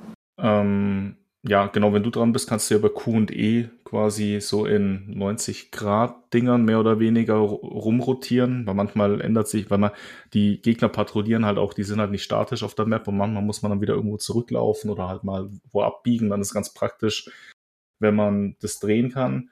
Ähm, das, ich habe das tatsächlich bei Nahkampfanimationen ab und zu, wenn, wenn ich den um eine Ecke schicke und dann Messer da ein oder schlägt einem den Kopf ab, das siehst du nicht, weil dann zoomt zwar die Kamera ran, aber du hast einfach so die, die Wand von der Kathedrale halt in der. Killcam. Also das passiert tatsächlich oft und ähm, es gibt Höhenunterschiede in dem Game, was cool ist, weil da kann man echt viel mit machen, so während den Kämpfen, aber was mich ultra nervt, ich kann, also es, du bist immer auf einer fixen Höhe. Du kannst nicht mit dem Mausrad weiter hoch, also ranzoomen gehen, aber du kannst, bist auf so eine Maximalhöhe gekappt und die ist meines Empfindens nach zu nah dran. Manchmal möchte ich irgendwo eine Treppe hochlaufen und gucken, wie guckt's da oben aus. Und ich kann halt nicht rausscrollen. Ich bin halt immer von, sagen wir mal, so 10 Meter über dem Geschehen und ich wäre halt gern 20 Meter über dem Geschehen für ein bisschen mehr ähm, hier Überblick. Und das muss ich sagen, das stört mich teilweise schon. Ja, da gebe ich dir recht. Das hätte eine bessere Übersicht geben können, auf jeden Fall. Ja, ja das war es eigentlich von meiner Seite so zum Spiel. Wie sieht's aus? Findest du, wir haben noch irgendwas vergessen? Müssen wir noch irgendwas erwähnen? Ja, also ich würde eine Kaufempfehlung aussprechen für Leute, die generell mit Warhammer was anfangen fangen können und halt so XCOM-Spiele mögen, dann ja, ist es auf jeden Fall sein Geld wert, sage ich mal. Aber haben wir irgendwas vergessen? Nö, ich gehe geh gerade auch so durch, wir haben eigentlich alles Wichtige angesprochen. Viele Sachen, weil wegen XCOM-Klon zeigen sich tatsächlich halt erst im Detail. Also es ist schon umfangreicher, als man denkt, wenn man sich ein bisschen reingefuchst hat tatsächlich. Aber ich denke, wir haben alles abgehandelt tatsächlich, ja. Also von meiner Seite aus, wie gesagt, Kaufempfehlung. Lukas eingeschränkte Kaufempfehlung. Ach, eine Sache fällt mir noch ein. Äh, Du hast es schon kurz angesprochen, aber man kann die Soldaten noch ein bisschen ivi- individualisieren optisch. Oh ja, stimmt. Wie sie Das, das auspassen- habe ich äh, unter den Tisch aussehen sollen. gekehrt. Ja, äh, du hast es, glaube ich, recht äh, begeistert genutzt, das Feature. Ne? Ich fand es ehrlich gesagt nicht so toll, weil Ich ja, man dachte, kann halt die Farbe nicht ändern. Sie sehen sich alle Genau, trotzdem ja. relativ ähnlich so. Ich dachte tatsächlich im Vorfeld, man kann die Farbe ändern. Also Dawn of War 1, Grüße gehen raus, cooles Spiel. Wer das damals gespielt hat, du konntest ja deine Armeen quasi wie ein Tabletop painten. Ne? Das ist halt rosa Space Marines, wenn du wolltest, mit den Emblemen und den Helmen. Und das war richtig cool. Und ich dachte im Vorfeld, das ist da auch der Fall. Aber im Endeffekt kannst du in Anführungszeichen nur Helme, Gesichter, verschiedene Accessoires, wie was weiß ich, Kugel im Kopf, Monokel oder sowas und verschiedene Brustplatten, Schulterpanzer, so diese ikonischen Rüstungsteile von so einem Space Marine anpassen. Aber sie heißen Grey Knights und sie sind alle grau. Und das ist auch was, mit dem, was Olli eben angesprochen hat, dass du teilweise übers UI nicht das direkte Feedback kriegst, wen von den vier Pappkameraden habe ich gerade. Wenn die jetzt halt noch eine verschiedene Farbe hätten, ich wüsste, mein Medic ist der weiße Dude mit dem roten Kreuz, wäre es einfacher tatsächlich. Aber ich verstehe, dass es lore-technisch alle grau sind, aber dann hätte das UI da ein bisschen besser sein müssen, tatsächlich. Ja, stimme ich dir zu. Ansonsten finde ich das Anpassen schon, also es ist jetzt, ja, es ist zweckdienlich einfach. Du kannst halt, schraubst halt dem die Schulterplatte hin, dem nächsten da, der hat keinen Helm, der hat einen coolen Helm, der nächste hat, der hat den, die, die, das Lendentuch an und so weiter. Also das ist schon ganz cool. Was auch cool ist, wenn du zum Beispiel so einen Servoschädel ausrüstest, dann schwebt, also dann hat der den auch wirklich mit dabei, der schwebt dann wirklich dem Charakter auf dem Schlachtfeld hinterher. Das finde ich ganz cool eigentlich tatsächlich. Ja, das stimmt. Es ist generell, würde ich sagen, so ein bisschen Richtung Fanservice auch. Ne? Also wenn man jetzt Mhm. sagt, ey, ich liebe das Universum und ich kenne mich damit aus, äh, dann ist es halt schon cool, dass es quasi true to the law ist. Und ich glaube, es gibt auch tatsächlich einige äh, Begrifflichkeiten, die aus dem Tabletop übernommen worden sind, wenn ich das richtig gesehen habe. Ich kenne mich damit nicht ganz so hart aus, aber ich glaube, einige äh, Sachen sind da übernommen tatsächlich. Äh, so was wie Widerstandsfähigkeit und so sage ich jetzt mal. Ich bin da nicht ganz so drin. Äh, Ja, ich glaube, das sind so Sachen, die man kennt. einer der Charaktere in der Kampagne, den, also den, der ist ja aus dem, der ist ja tatsächlich in der, in der 40k-Lore tatsächlich eine wichtige Person und, und bekannt. Ist ja auch so ein bisschen Fan, Fans, äh, Fanservice, dass du den da so mit reinnimmst. So, guck mal, wir haben den auch mit drin. Das ist dein, dein Dude, der sagt dir Sachen, die du tun sollst. Finde ich ganz nett eigentlich gemacht. Ja, ich äh, rechne eigentlich auch damit, dass da bestimmt noch ein, zwei Leute vorkommen oder Antagonisten, die man bestimmt kennt, wenn man sich mit dem Universum auskennt. Da gehe ich von aus. Ja. Ja, gut. Äh, Olli, wie sieht's aus? Hast du noch irgendwas hinzuzufügen? Oder Nö. würdest du das Spiel empfehlen? Ah, Achso, warte, hattest du irgendwelche Bugs? Das wäre meine Frage. Nö, bis, äh, weil ich mit kann, nein, eigentlich nicht. Hm. Das war, also, ich, ich habe zwar auf am Steam äh, Store-Seite gelesen, dass die noch ein bisschen an arbeiten, an äh, den Performance-Problemen und sowas. Also, das ist ja wohl bekannt, ne? Ja. Äh, aber so richtig grobe Bugs kam mir bisher, glaube ich, noch nicht unter. Also, das muss man schon lassen, dass das eigentlich schon eine, äh, so weit ganz rund lief, bis halt die UI-Geschichten, aber es ist keine Bugs, das ist eine Designfrage, was sie da haben. Ne? Aber ansonsten Ja. lief das für mich zumindest rund. Ja, gut. Dann bin ich wohl der Einzige mit dem Problem. Das ist echt kurios. Ja, okay. Ähm, ja, wie gesagt, von uns äh, eigentlich eine Empfehlung. Also, es ist gut gemacht. Es ist ein cooles Spiel an sich. Äh, es, es ist ein gutes Warhammer-Spiel. Das heißt erstmal nicht so viel. Es gibt viele scheiß Warhammer-Spiele, aber es ist auch einfach so ein gutes Spiel bisher. Also, da gibt es äh, nicht viel zu meckern tatsächlich. Ich habe noch eine Frage. Mhm. Äh, kann ich mich auf die Seite von Bretonia schlagen? ja, sehr gut, Tobi. Ich sehe, du hast deine Hausaufgaben gemacht und dir noch eine schöne Frage rausgesucht. Ja. Äh, ja, äh, du hattest, glaube ich, letztes Mal eine, eine, als es tatsächlich das Total War Review war, ne, da hattest du irgendeine komische äh, Frage gestellt oder einen Ausruf gehabt, der tatsächlich auf das 40k-Universum passt und jetzt hast du dir umgekehrt was für Warhammer Fantasy rausgesucht. So, ich habe es extra rausgesucht. Ja, ich bin. Sehr gut. Ich habe keine Kosten und Mühen gescheut. Gut, dass wir dich heute da haben. Ich glaube, ich komme nächste Woche im Star Trek Podcast noch vorbei. dann, mein Freund, dann kommt die Rache. Ja, auf den freue ich ich mich bist, du, tatsächlich. bist du schon ausgesperrt. Den Star Trek Podcast höre ich mir auf jeden Fall an. Ich werde halt nichts verstehen, aber ich höre ihn trotzdem an. Ja, ist alles Techno-Babble für dich. Das passt ja dann auch. Ja, das stimmt. Ja. Ich höre mir das auch an. Ich habe ja die anderen auch gehört. Das, Es wird, es wird das- allein schon interessant, ähm, wenn Sven slash Sauerland Boy und ich über äh, Star Trek PK diskutieren werden. Das wird, äh, Äh, ich freue mich schon. Ich höre den anderen- immer gerne. da gibt's Krieg. Warhammer und Star Trek quasi. So ungefähr, ja. Der Heretic. Genau. muss geschaltet werden. Ja, okay. Ähm, genau, dann würde ich sagen, packen wir es doch für heute. Also, das ist nochmal der äh, Hinweis, äh, dass nächste Woche dann hoffentlich, wenn alles glatt geht, der Star Trek Podcast kommt. Das wird auch eine monothematische Folge, denke ich mal. Also, das heißt, es wird wahrscheinlich keinen Hardware-Teil geben, so wie wir es eigentlich immer bei diesen Spezialfolgen gemacht haben. Äh, das heißt, die Star Trek-Nerds sind dann unter sich. Und ja, dann auf jeden Fall äh, vielen Dank, dass du heute da warst, Jörg. Gerne. Danke für die Einladung. Na klar, immer. Ähm, und dann äh, an euch, liebe Zuhörer, vielen Dank, dass ihr eingeschaltet habt. Äh, vielen Dank für das Feedback, das wir bekommen haben, die Fragen. Das ist äh, immer sehr cool. Das waren coole Themen auf jeden Fall. Und wenn ihr auch was davon loswerden wollt an uns, dann könnt ihr das entweder machen per E-Mail über pcgcpodcast.gmail.com oder Twitter unter dem Handle podcastpcgc. Oder das, was wir immer sagen, was uns am meisten freut, wenn ihr den Discord joint. Äh, da könnt ihr dann mit uns zocken, quatschen, austauschen, der Community einfach äh, ein Teil derer sein. Äh, das wäre dann discord.gg slash pcgc. Dann äh, vielen Dank fürs Zuhören und schaltet gerne nächste Woche wieder ein zum PC Games Community Podcast. Tschüss. Tschüss. Tschüss. Ciao.